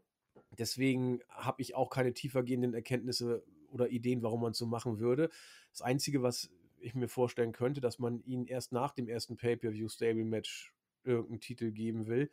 Aber warum das so sein sollte, das kann ich in keiner Weise beantworten. Also, ja, also ich bin da bei dir, ich würde jetzt gar nicht so sehr auf das Match eingehen, weil das, das macht ihr schon in Ruhe nächste Woche. Ähm, es ist einfach nur so komisch für mich. Du hast einen Titel, der ist seit Monaten rausgeschrieben. Du bringst ihn in einem Turnier zurück und lässt das Finale nicht an einem Pay-Per-View stattfinden. Das ist doch, Ja, ist komisch. das ist doch, also noch stärker unterstreichen kannst du ja nicht die Tatsache, dass Ja. selbst Hunter dieser Titel nicht sonderlich wichtig sein kann. Ge Gebe ich dir absolut recht. Oder ähm, man will, das wäre wär vielleicht eine Theorie, auf die ich sogar gehen könnte. Äh, man will die Tag Team Champions, die es dann ja vielleicht werden, also äh, Io Sky und Dakota Kai, nicht in erster Linie als Tag Team Champions inszenieren, sondern eher dem großen Publikum eines Pay-per-Views äh, mit Bailey zusammen als Stable. Also der Star ist die Mannschaft und nicht der Star ist das Tag Team äh, sozusagen. Und wenn du den beiden das Finale geben würdest um die Tag Team Championship, dann hättest du eben die beiden in einem Pay-per-View-Match und Bailey wäre nicht auf der Card. Die müsste dann da entweder ein Singles-Match worken, out of nowhere, oder wird als Coach da am Ring rumschreiend stehen. Und vielleicht sagt Hunter, wir wollen die drei im Ring Und deswegen packen wir das Turnierfinale vielleicht eine Woche später. Das wäre vielleicht eine Theorie, dass man das Stable als Stable haben möchte und nicht nur die beiden Tag-Team-Mädels. Hm. Ja, äh, da, okay, da bin ich bei dir. Ähm, das, also dann wirkt es für mich so ein bisschen, die haben vielleicht alles irgendwie so ein bisschen in die falsche Stelle gesetzt und das ist jetzt das Notgedrungene. Also nach ja. dem Motto, wir haben jetzt das Stable geholt, das möchten wir etablieren und wir haben schon dieses Turnier angesetzt und dann merkt man, ah, Mist, das kollidiert gerade irgendwie ein bisschen mit den Plänen. Ähm, Oder dann machen man, sie man, vielleicht. Entschuldigung? Ja. Oder man will äh, Bailey als äh, Chief of the Stable nicht beim Pay-Per-View ohne Titel dastehen lassen, wenn ihre Schergenen schon Gold um die Hüften haben. Aber das sind alles Details. Ich weiß nicht, ob man so weit gedacht hat. Keine Ahnung. Ja, okay. Okay, okay. Generell, ich glaube, die Frauen-Tag-Team-Division ist auch eigentlich gar nicht so wichtig, wie wir hier lange drüber reden. Das glaube ich auch. Ähm, nämlich, äh, es geht weiter mit Adam Pierce, der Backstage Dexter Loomis sucht. Ähm, daraufhin kommt auch schon direkt das nächste Match, Tag Team Match. The Miz und Champa gewinnen gegen AJ Styles und Bobby Lashley, weil Dexter Loomis The Miz entführt. Ähm, eine Sache, die mir dabei noch aufgefallen ist, ohne jetzt gerade noch irgendwas groß zu dem Match zu sagen, kurz bevor das passiert ist, wurde schon mal eine Person in diesem Match von irgendwelchen Sicherheitsleuten festgehalten. Und ich bin mir zu 95% sicher, diese Person hatte dunkle Haare. Und das ja. war definitiv damit nicht Dexter Loomis. Und ich muss zugeben, ich habe es mir nicht nochmal angesehen, aber es sah für mich sehr stark nach Santos Escobar aus. Ähm, der auch bei dem letzten NXT, ich weiß nicht, ob es eine Großveranstaltung war oder einfach nur eine Sonderausgabe, auch so aus den Shows geschrieben wurde, dass er halt da nicht mehr auftreten darf, weil er halt ein Match verloren hat, aber das ist nebensächlich. Ähm, ich weiß nicht, ob ich damit jetzt richtig liege. Ich hätte es mir ein zweites Mal anschauen sollen. Das war für mich aber das zunächst erstmal das Nennenswerteste an dem Match. Ähm, ich weiß nicht, ob du da gerade mehr weißt, aber so oder so würde ich dann gerade erstmal an dich abtreten, was du von der Entführung hältst. Vielen Dank. Ähm, ich finde es total bescheuert. Also ich, ich habe das gesehen und äh, ich war überrascht, was Dexter Loomis für einen Pop gekriegt hat. Das war ja, das war ja, ich will nicht sagen ohrenbetäubend, aber es war deutlich hörbar. Also die Fans scheinen es abzukaufen. Ich finde, ähm, ich finde ja schon Verhaftungssegmente schwierig, um es mal so zu sagen. Aber Entführungssegmente, Eieiei, also da kaspert der Vince doch aus dem Off und äh, schwingt die Booking-Schere, hätte ich beinahe gesagt. Also das, das war ein Moment, wo ich mich ein bisschen unbehaglich gefühlt habe. Man, das kann alles noch lustig und toll werden. Also ich will das jetzt nicht komplett verteufeln. Aber als ich das auch, wie das schon vor, dass da vorher schon jemand irgendwie da war und rumgetüdelt hat und AJ Styles völlig verwirrt geguckt hat, vielleicht war er wirklich irritiert, was ist das jetzt hier für ein Schwachsinn? Also wenn er das wirklich gut gesellt, wenn er genau Bescheid wusste, was, wovon man ja eigentlich ausgehen muss. Aber als dann Dexter Loomis kam, äh, ich dachte zuerst, er bricht The Mist das Genick, nimmt ihn im Sleeper und zieht ihn dann im Sleeper über die Barrikade. Da dachte ich also, das, das hätte auch ganz anders ausgehen können. Und zerrt ihn dann äh, zum Pommesstand sozusagen. Boah, also ich, ich fand's, ich fand's total bescheuert. Deswegen, also das, das ist, musste ich gerade so schmunzeln, als du das Wort an mich abgegeben hast, weil das brannte mir schon die ganze Zeit unter den Nägeln. Ich fand's hochgradig gestört. Wie hast du es gesehen? Vielleicht, hast, vielleicht habe ich wieder irgendwas übersehen, was du mir erklären kannst. Ähm, ja, also erstmal finde ich es schade. Das Match fand ich an sich ganz unterhaltsam und ich mochte auch an sich die Leute, die drin vorkommen und das nach Disqualifikation enden zu lassen hm, bin ich generell kein Fan von, aber naja, darum ging es ja praktisch auch darum nicht. Ähm, ja, es passt halt irgendwo zu Dexter Loomis ja. Charakter, Stimmt. dass er halt da auf einmal jemanden entführt. Ähm, das ist aber auch wieder was, was ich auch eben gesagt habe. Manchmal ist es so schwer, einzelne Segmente jemandem zu erklären, der nicht in der Materie drin ist, ohne dass man klingt wie einer, der komplett geisteskrank ist. Das stimmt. Ähm, weil es ist, es ist. Was macht man jetzt damit? Also, Dexter Loomis war ja vorher so ein bisschen AJ Styles angedeutet. Jetzt entführt er The Miz. Ähm, ja, äh, Also, äh, bei mir sind halt eigentlich nur Fragezeichen übrig geblieben, abgesehen von der Tatsache, dass Entführungen komplett sinnlos sind und dämlich. Ähm, aber Fragezeichen auch so im negativen Sinne, weil's halt, äh, so so 'n so 'n „Was soll das denn?“ Also Ja. wieso? Geht geht mir ganz genauso. Vielleicht will er, äh, ein Lösegeld erpressen, damit AJ Styles seinen Gegner wiederkriegt, um das Match zu beenden. Ich habe keine Ahnung. Ähm, denn wie du auch sagtest, Dexter Lumis schien doch eher Richtung Styles, äh, zu gehen. Und jetzt da, äh, vielleicht 'n Triple Threat oder ich ich habe so keine Ahnung. Eigentlich müsste doch jetzt auch Ciampa sich einmischen und seinen Chef, äh, detektivmäßig wieder versuchen, äh, auf ausfindig zu machen. Ich ich wie ich's drehe und wende, ich finde es einfach bescheuert. Vielleicht wird's irgendwie trashig oder also Lumis Charakter ist ja auch nicht ganz unstreitig, sage ich mal. Also, es er hat Fans, er hat aber auch deutlich viele Kritiker. Und, äh, ob das Ding im Main Roster funktioniert, muss man auch mal sehen. Also gestern oder gestern, bei bei Raw schien es ja, zumindest was die Fanreaktion in der Halle angeht, einigermaßen funktioniert zu haben. Aber, äh, ich habe da genauso viele Fragezeichen wie du, ähm, gepaart mit, äh, Desinteresse. Also, äh, es es juckt mich nicht. Es ist mir zu Vince, es ist mir zu komisch. Äh, Dexter Lumis tauchte ja bei NXT auf, so haben wir auch schon drüber gesprochen, in der Phase, wo es dann von, äh, Black and Gold, äh, Richtung 2.0 ging oder Level Up oder whatever. Und, äh ich weiß gar nicht so genau, wofür Dexter Lumis steht. Äh, eher fast schon für die neue Ära, aber, äh, deswegen kann ich auch nicht sagen, wie's im Main Roster funktioniert. Ich kann nur sagen, dass ich dieses Segment, ähm, blöd fand, aber vielleicht wird's so 'ne Geschichte, die ich in 'n paar Wochen total großartig finde, weil Dexter Lumis jetzt jede Woche rauskommt und irgendwen entführt. Ähm, dann kann's 'n Running Gag werden, keine Ahnung, aber bis jetzt bin ich sprachlos. Ich habe eine Theorie da zu und jetzt werfe ich mal Trommel an. Dexter Lumis entführt The Miz, mit The Miz aus den Shows geschrieben wird, weil eine Sache muss man ihm lassen, er tritt Woche für Woche auf, hat sehr viele Matches, sehr viele Segmente, der bekommt jetzt einfach Pause. Dexter Lumis macht das, weil er irgendwie sagt: „Ich möchte selbst gegen AJ Styles antreten“, dann nennt man die Fehde wieder. Bobby Lashley vergessen wir, der macht was anderes. Äh, und Ciampa sagt jetzt: „Hm, mein guter Freund, ähm, The Miz ist weg, aber jetzt ist ja mein anderer guter Freund wieder da, zu dem wir jetzt gleich kommen werden, nämlich Johnny Gargano.“ Und damit hat man dieses alle Akteure aus diesem Segment und Johnny Gargano genommen, um alle irgendwie anders zu booken. Man hat DIY zurück, The Miz macht Pause, AJ Styles gegen Dexter Lumis und Bobby Lashley macht halt das, was 'n United States Champion macht, aber nicht mit denen. Ähm, und du hast alle irgendwie verwurstelt. Ich glaube auch nicht, dass das so passiert, aber das wäre so 'n bisschen Erklärung. Wa was macht denn Ciampa jetzt mit The Miz? Der sagt: „Ach, auf den pfeife ich, mein Freund ist wieder da.“ Oder wie wie stelle ich mir Ja, das vor? ja. Okay, ja gut. Wäre WWE-mäßig vielleicht nicht so abwegig. Und The Miz ist verschollen und keiner juckt sich, wo er ist?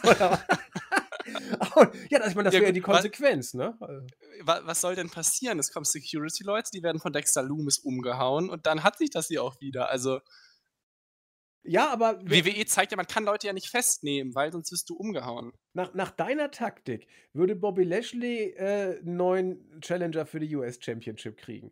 Äh, Ciampa teamt wieder mit Gargano und die machen Jagd auf einen Tag-Team-Gürtel, Mhm. während AJ Styles sich mit Dexter Lumis prügelt und The Miz verrottet irgendwo in irgendeinem Zimmerchen. Ja, genau. Ja gut, gibt schlechtere Storylines. Also gut, The Miz wird auch keiner fehlen, ja, also, äh, von daher oder er taucht irgendwann wieder auf, weil er irgendwie ein Rätsel lösen muss, dass Dexter Lumis hinter keine Ahnung. Also, äh, es wäre nicht das 1. Mal, dass bei WWE Freiheitsberaubung kleingeschrieben wird und von daher, ja, lassen wir uns überraschen. Schwachsinnig ist es ja sowieso alles. Mal gucken, wie man's löst. Ja, ähm, Johnny Gargano schon angesprochen, kommt daraufhin komplett aus dem Nichts heraus. Wobei, es gab noch 'n Videopaket zu Judgment Day, aber das ne, überspringen wir. Skippen wir, ja. Ähm, Johnny Gargano kommt so ziemlich aus dem Nichts heraus, bekommt gute, aber nicht überragende Pops. Ähm er erklärt, wer er ist, was er alles gewonnen hat, was ich auch an sich ganz gut fand.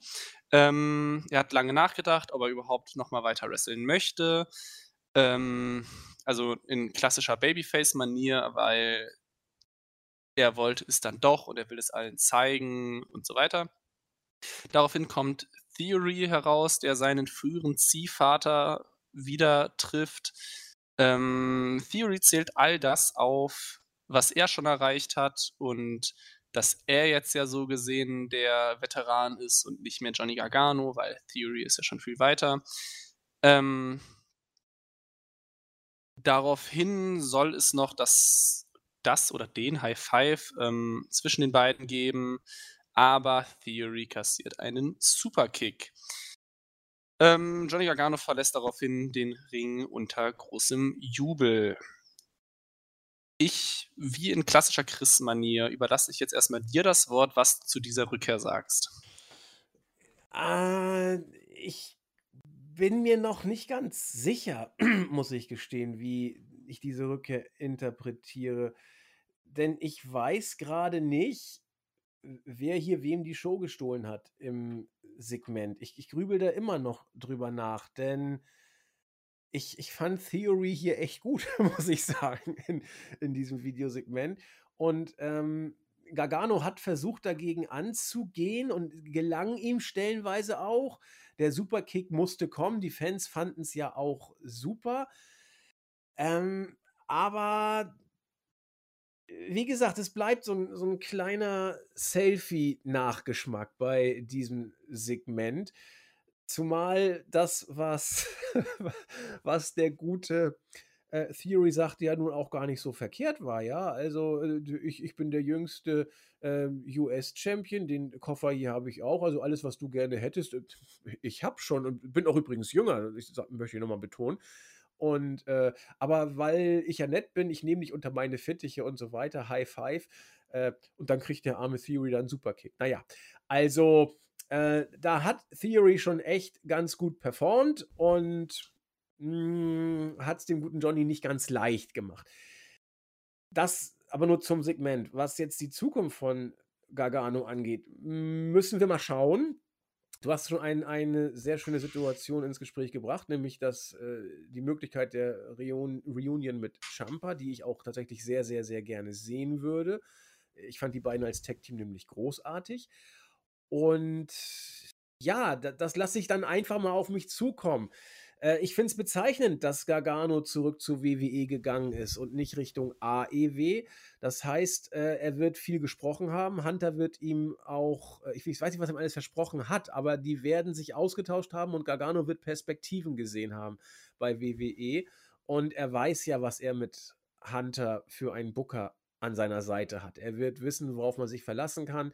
Und äh, das muss man sich dann auch mal so auf der Zunge zergehen lassen äh, er ist einer von den Free Agents, die von WWE äh, weggegangen sind und dann auch wieder zurückgegangen ist. Klar, Cody ist äh, zurückgekommen von AEW, aber Johnny war Free Agent nach einer WWE-Karriere und ist zurück. Und er ist nicht zu AEW, wo viele ihn gesehen haben. Ich zuerst auch. Ne? Aber das war noch, als Vince in Charge war.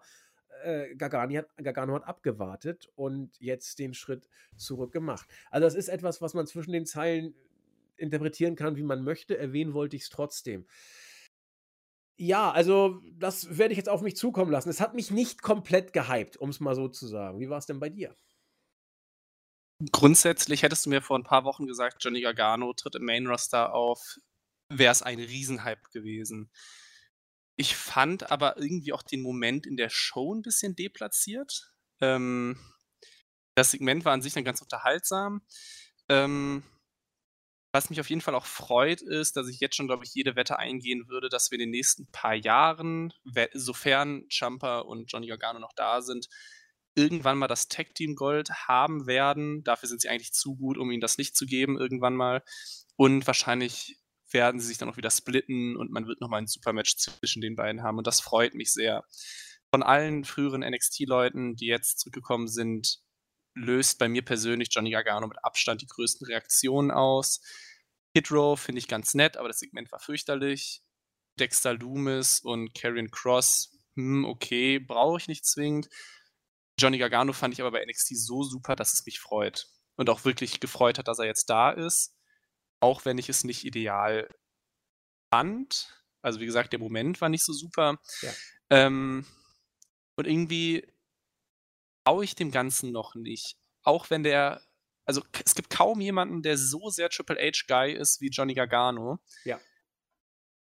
Aber ich befürchte trotzdem, dass er in 2 Jahren irgendwelche Midcard-Fäden verlieren wird.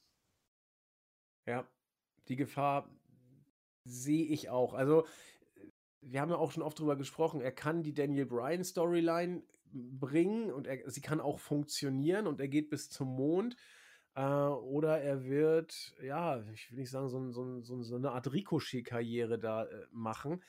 Gen sorry, sorry, sorry, sorry. Aber ich, ich habe mir gerade schon überlegt, soll ich den Ricochet-Vergleich bringen? Ich habe es nicht gemacht, aber toll, dass du es jetzt sagst. Ja, weil er, kam genau mir einfach sofort durch den. Kopf. Kam mir sofort durch den Kopf, als wir über alte NXT-Stars sozusagen gesprochen haben und wo klappt es nicht. Und der, der Ricochet-Vergleich, der, ja, der schreit tatsächlich. Also zwei dumme, ein Gedanke sozusagen. Ähm, muss man abwarten. Ja, also ich weiß, dass Hunter einen langen Weg mit ihm gehen wird. Das glaube ich, also weiß ich nicht, aber ich glaube es zu erahnen, dass Hunter lange hinter Gargano steht. Und ich glaube, die ideale Testphase wäre, Champa und Gargano im Tag-Team zu machen. So war es bei NXT ja auch. Die sind als Tag-Team da gestartet, waren over wie nix, haben tolle Matches gehabt und dann gab es eine tolle Solo-Fehde zwischen den beiden. Äh, mal gucken, wie es hier läuft, den gleichen Start vielleicht und dann mal schauen, ob es schwimmt oder nicht. Äh, aber ein bisschen Unbehagen habe ich auch. Und ja, ich glaube, den Rest müssen wir abwarten. Ne? Ja, äh, bei mir ist es auch 50% Hoffnung und Jubel, dass er da ist und 50% Angst, dass es halt komplett versemmelt wird. Ähm, Ob es jetzt wirklich die Storyline gegen Theory gibt, ich denke ja. Ähm, bietet sich auch irgendwo an. Natürlich dann schade, dass mit ziemlicher Sicherheit der Kofferträger mal wieder verlieren muss. Ähm, und wenn das vorbei sein wird, dann ist halt die ganz große Frage, was passiert mit dem Gargano, wo geht's hin, weil dann ist alles offen. Ja. Ähm, ich denke mir aber auch, irgendwas muss auch in den Vertragsgesprächen passiert sein, dass er es macht. Da wird ihm doch irgendwie versprochen worden sein, dass er nicht wie ein Ricochet oder es gibt zu viele Beispiele, die man aufzählen könnte, enden wird. Also vielleicht bin ich 51% bei Hoffnung und 49% bei Angst. Ich auch. Also über 50% Hoffnung habe ich tatsächlich auch. Äh, ich würde sogar auf 60, äh, 65 gehen, dass es Hoffnung ist. Aber äh, der Angstfaktor ist eben nicht im unbedeutenden Bereich. Da, da bin ich bei dir. Gut, dann ähm, zur Ankündigung für nächste Woche nach Trish Stratus wird der, die nächste Legende zurückkehren, nämlich Kurt Angle wird nächste Woche bei Raw sein. Äh, die genaue Funktion davon auch noch nicht bekannt. Ich weiß nicht, hast du dazu was zu sagen, dass Kurt Angle da ist? Ich würde sonst direkt zum Main Event gehen. Ja, ich freue mich immer, wenn Opa Kurt da ist. Das reicht. äh, ja, Main Event. Unser absolutes Lieblingsthema. Edge gewinnt gegen Damian Priest nach knapp 20 Minuten. Ähm, es gab auch ein wenig hin und her durch den Ref-Bump.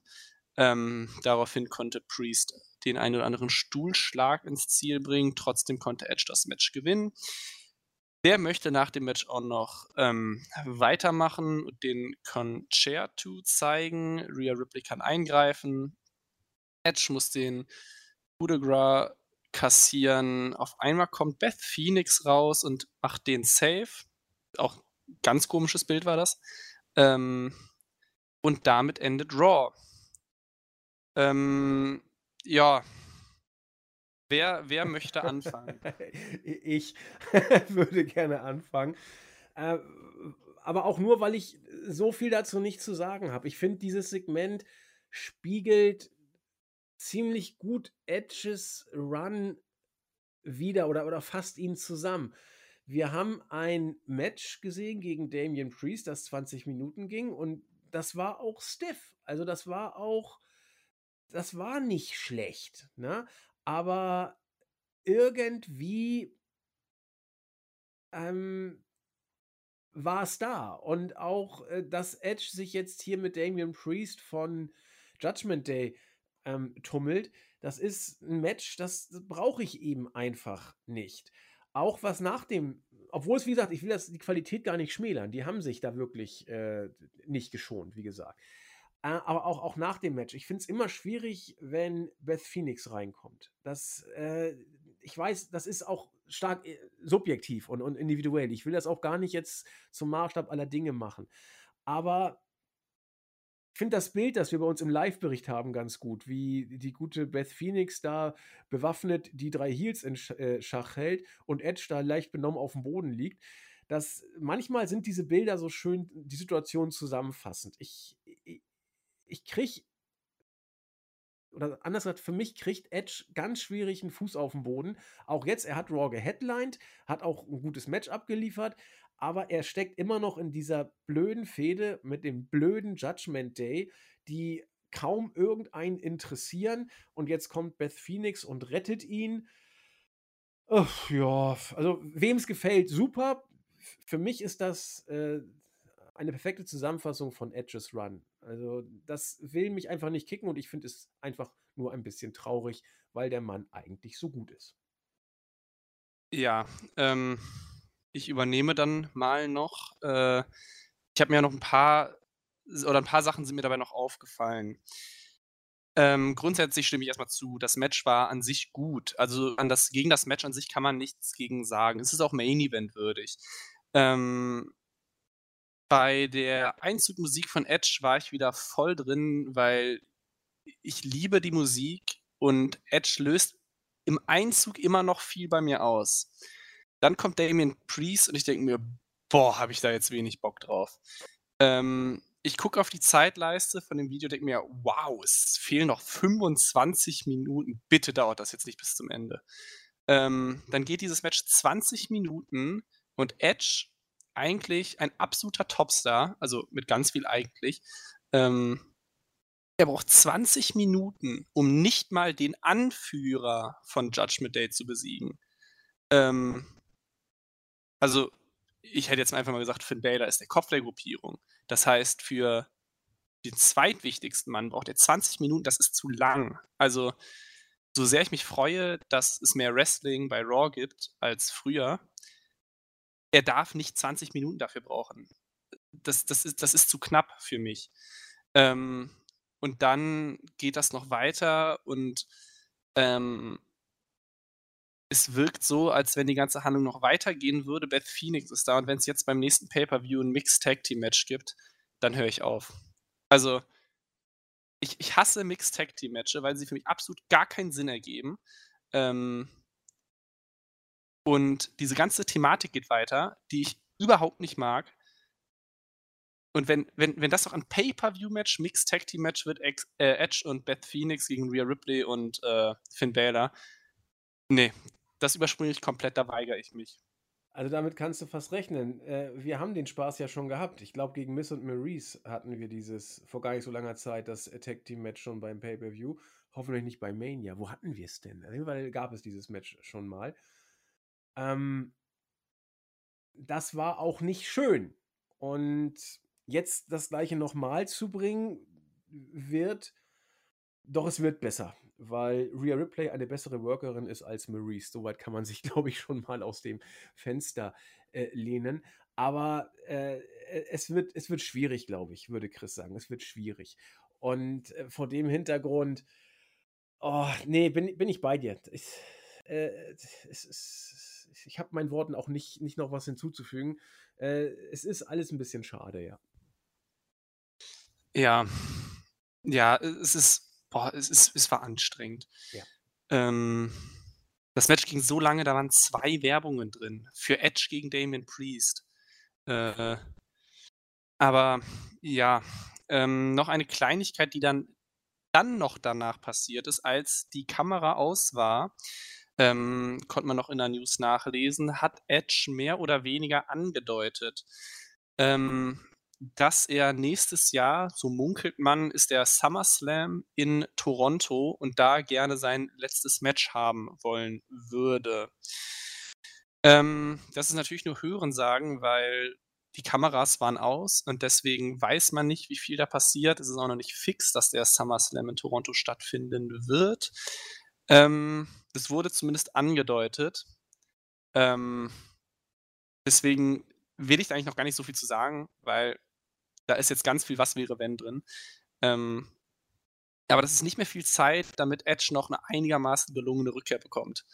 Äh, und eigentlich hätte ich Haus und Hof darauf verwettet, dass Edge nochmal World Champion wird. Aber die Zeit läuft ab, wenn er wirklich nächsten Sommer aufhören will. Ich weiß nicht, ob du noch mehr Infos dazu hast oder nicht. Ähm, nee, habe ich nicht. Ähm, ich, also ich war, ich war felsenfest davon überzeugt, dass Edge World Champion wird, aber ich war felsenfest davon überzeugt, dass Edge bei WrestleMania 2021 World Champion werden würde. Allerdings äh, rollte da schon der Reigns Express und da war für Edge nichts mehr zu machen man, man kann natürlich Edge noch zum Champion machen, zu einem von den beiden, wenn man davon ausgehen sollte, dass Reigns nach WrestleMania sein Match gegen wen auch immer, Cody vielleicht, verlieren sollte. Äh, aber das wäre schon spitz auf Knopf.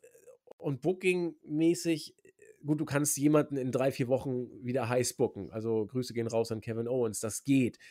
Aber er hat für mich im Moment auch nicht das, das Appeal, dass er äh, Titelträger sein müsste. Ich weiß auch nicht, ob er sich vertraglich hat zusichern lassen. Ich könnte es mir fast vorstellen. Äh, Rumble hat er sich ja offensichtlich reinschreiben lassen in, in den Vertrag, dass er den gewinnt. Eigentlich wohl auch nochmal ein Title Run, das ist ja eigentlich das Mindeste.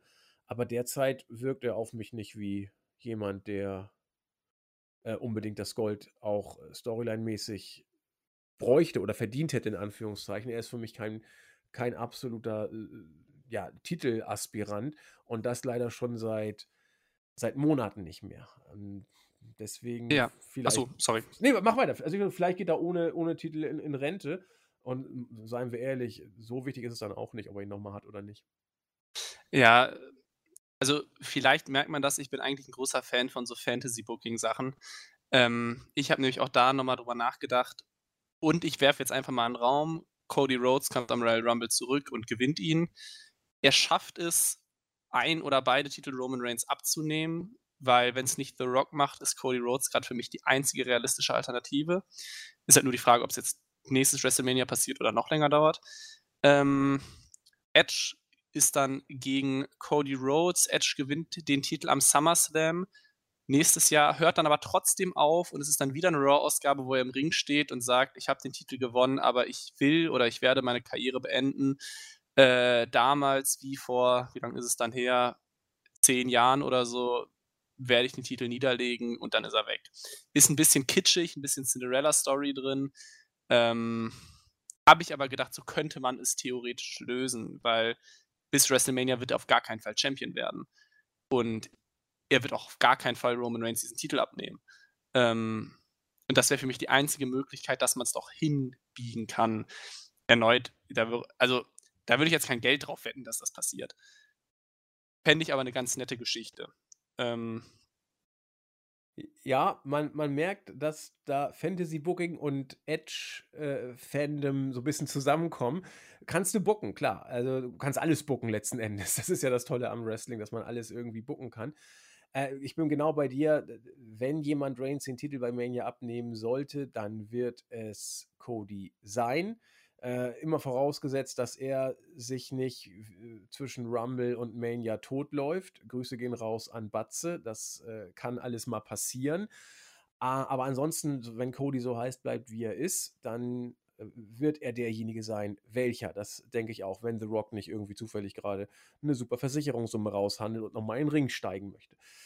Mm, und dann müsstest du natürlich zwischen Mania und dem SummerSlam irgendwas hinbucken, falls wirklich äh, Dwayne, Dwayne, bin ich doof, falls Edge wirklich nach dem SummerSlam abhaut. Ja, wenn er dann wie 2011 nochmal den Gürtel in den Ring legen möchte, äh, sei es ihm gegönnt. Die Fans würden sich sehr freuen. Und ich weiß zumindest, dass Stefan sich dann sehr freuen würde. Er hat es ja eben gerade äh, sehr deutlich gemacht. Und ja, lassen wir uns überraschen, was passiert. Ich bin, was Edge angeht, etwas äh, schmerzbefreit, weil ich einfach zu enttäuscht bin davon, was man mit ihm gemacht hat. Also das wäre so eine Art Schmerzensgeld-Championship, die er da noch bekommt, weil äh, sein Run war von Verletzungssorgen geprägt und von wirklich, wirklich schlechtem Booking. Und wie du so schön gesagt hast, er kann da sicherlich äh, am wenigsten für, äh, macht die Situation um ihn nicht besser. Und dann, ja, wäre es vielleicht ein Schmerzensgeldgürtel, den er dann noch mal bekommt. Lassen wir uns überraschen. Ja, das war Monday Night Raw. Boah. Also viele haben sich überschlagen, ob diese Ausgabe. Ich äh, ehrlich gesagt nicht. Ähm, nee, überschlagen habe ich mich, habe ich mich echt beileibe jetzt nicht. Also das, äh, weiß ich, wie hast du sie denn gesehen? Also das Gute war die Matchzeiten. Ich glaube, darauf kann sich so ziemlich jeder einigen. Ja. Ähm, das wird mit Sicherheit über eine Stunde Wrestling gewesen sein, was für WWE-Verhältnisse in den letzten Monaten und Jahren beachtlich ist. Die Matches waren auch an sich wrestlerisch gut, deswegen, ich glaube, den Wrestling-Aspekt, den kann man eigentlich fast nur loben. Ähm, ansonsten, ich habe mich über Gargano gefreut. Kevin Owens hat gewonnen. Sonst gab es ein, zwei logische Sieger, aber ich sag mal, vom reinen Storytelling war es wenig. Ähm, ja. Es, es, war halt so eine Ausgabe für die Hometown Heroes, aber ja, also Wrestling gut, drumherum holprig. Ja, ich habe gerade nachgezählt, 80 Minuten locker Wrestling hatten wir. Das ist für Raw-Verhältnisse ja fast schon äh, krass was sie da abgeliefert haben. Also 80 Minuten Wrestling bei Raw. Huiuiui. Das ist aber schon etwas. Damit sind wir mit den Weeklies durch und ich gucke mal gerade auf die Uhr. Meine Güte, wir haben aber gnadenlos überzogen. Ich glaube, wir haben äh, aufgenommen oder haben begonnen, die Aufnahme zu starten um äh, 19.48 Uhr. Jetzt ist es bei mir 21 Uhr gleich 35. Also da kommen wir auf eine Stunde und 45 Minuten. Das ist ein Überziehen von circa 15 Minuten. Aber wenn wir schon mal einen Gast bei uns haben, dann möchten wir ihm natürlich auch die äh, Fläche geben, dass er sich auch mal äh, zu jedem Segment hinreichend äußern kann. Chris und ich haben ja schon zu vielen Sachen ganz viel gesagt, da kann man es abkürzen, aber äh, Stefans Meinung kannte ich zu den ganzen Sachen noch nicht und deswegen bin ich heilfroh, dass wir ihm diese Zeit hier geben konnten. Heißt für uns allerdings auch, also ich habe ja schon gesagt, es ist relativ spät, ich muss morgen auch saumäßig früh aufstehen, dass wir die äh, User-Fragen und Grüße heute tatsächlich mal hinten runterfallen lassen, weil die Zeit schon so fortgeschritten ist. Das soll aber nicht heißen, dass wir auf diese Fragen nicht eingehen. Denn in der nächsten Woche machen Chris und ich ja die Clash at the Castle Preview und äh, da werden wir die Matches äh, durchgehen. Das kriegen wir hoffentlich in einer Stunde hin. Und dann, ja, eine Stunde, 75 Minuten. Und dann machen wir noch ausführlich die Fragen, die bis dahin eingegangen sind. Und es sind wirklich viele, das kann ich jetzt schon sagen. Ich glaube, wir haben Rekordfragen bekommen und wir werden sie alle versuchen durchzukriegen. Und wenn nicht, packen wir sie auf die Liste. Das ist ja das Tolle. Ich weiß jetzt, wo diese Fragen sind. Die sind alle in der letzten Woche eingegangen. Und damit wollen wir euch nur ein bisschen vertrösten, aber äh, aufgeschoben ist ja nicht aufgehoben. Das wird nicht unter den Tisch fallen. Ja, ansonsten noch eine Info. Äh, wir haben mit unserem Fake Julian gesprochen und es wird tatsächlich versucht werden, war ne, versucht werden wahrzumachen. Also wir versuchen es wahrzumachen, so ist es wohl besser formuliert. Und es wird wohl auch stattfinden. Wir wollen Clash at the Castle wieder als Watch-Along, Live-Watch-Along machen. Wir wissen noch nicht so genau, ob auf YouTube oder Twitch. Tendenz derzeit Twitch, ist aber gar kein Problem. Da klickt ihr einfach genauso rauf und dann seid ihr dabei. Äh, schreibt, schreibt nicht, hört uns zu, hört uns nicht zu äh, oder hört alleine, hört nach oder hört uns gar nicht. Also das liegt natürlich wie immer bei euch, aber wir werden live da sein. Deswegen ähm, kommen noch ein paar Ankündigungen.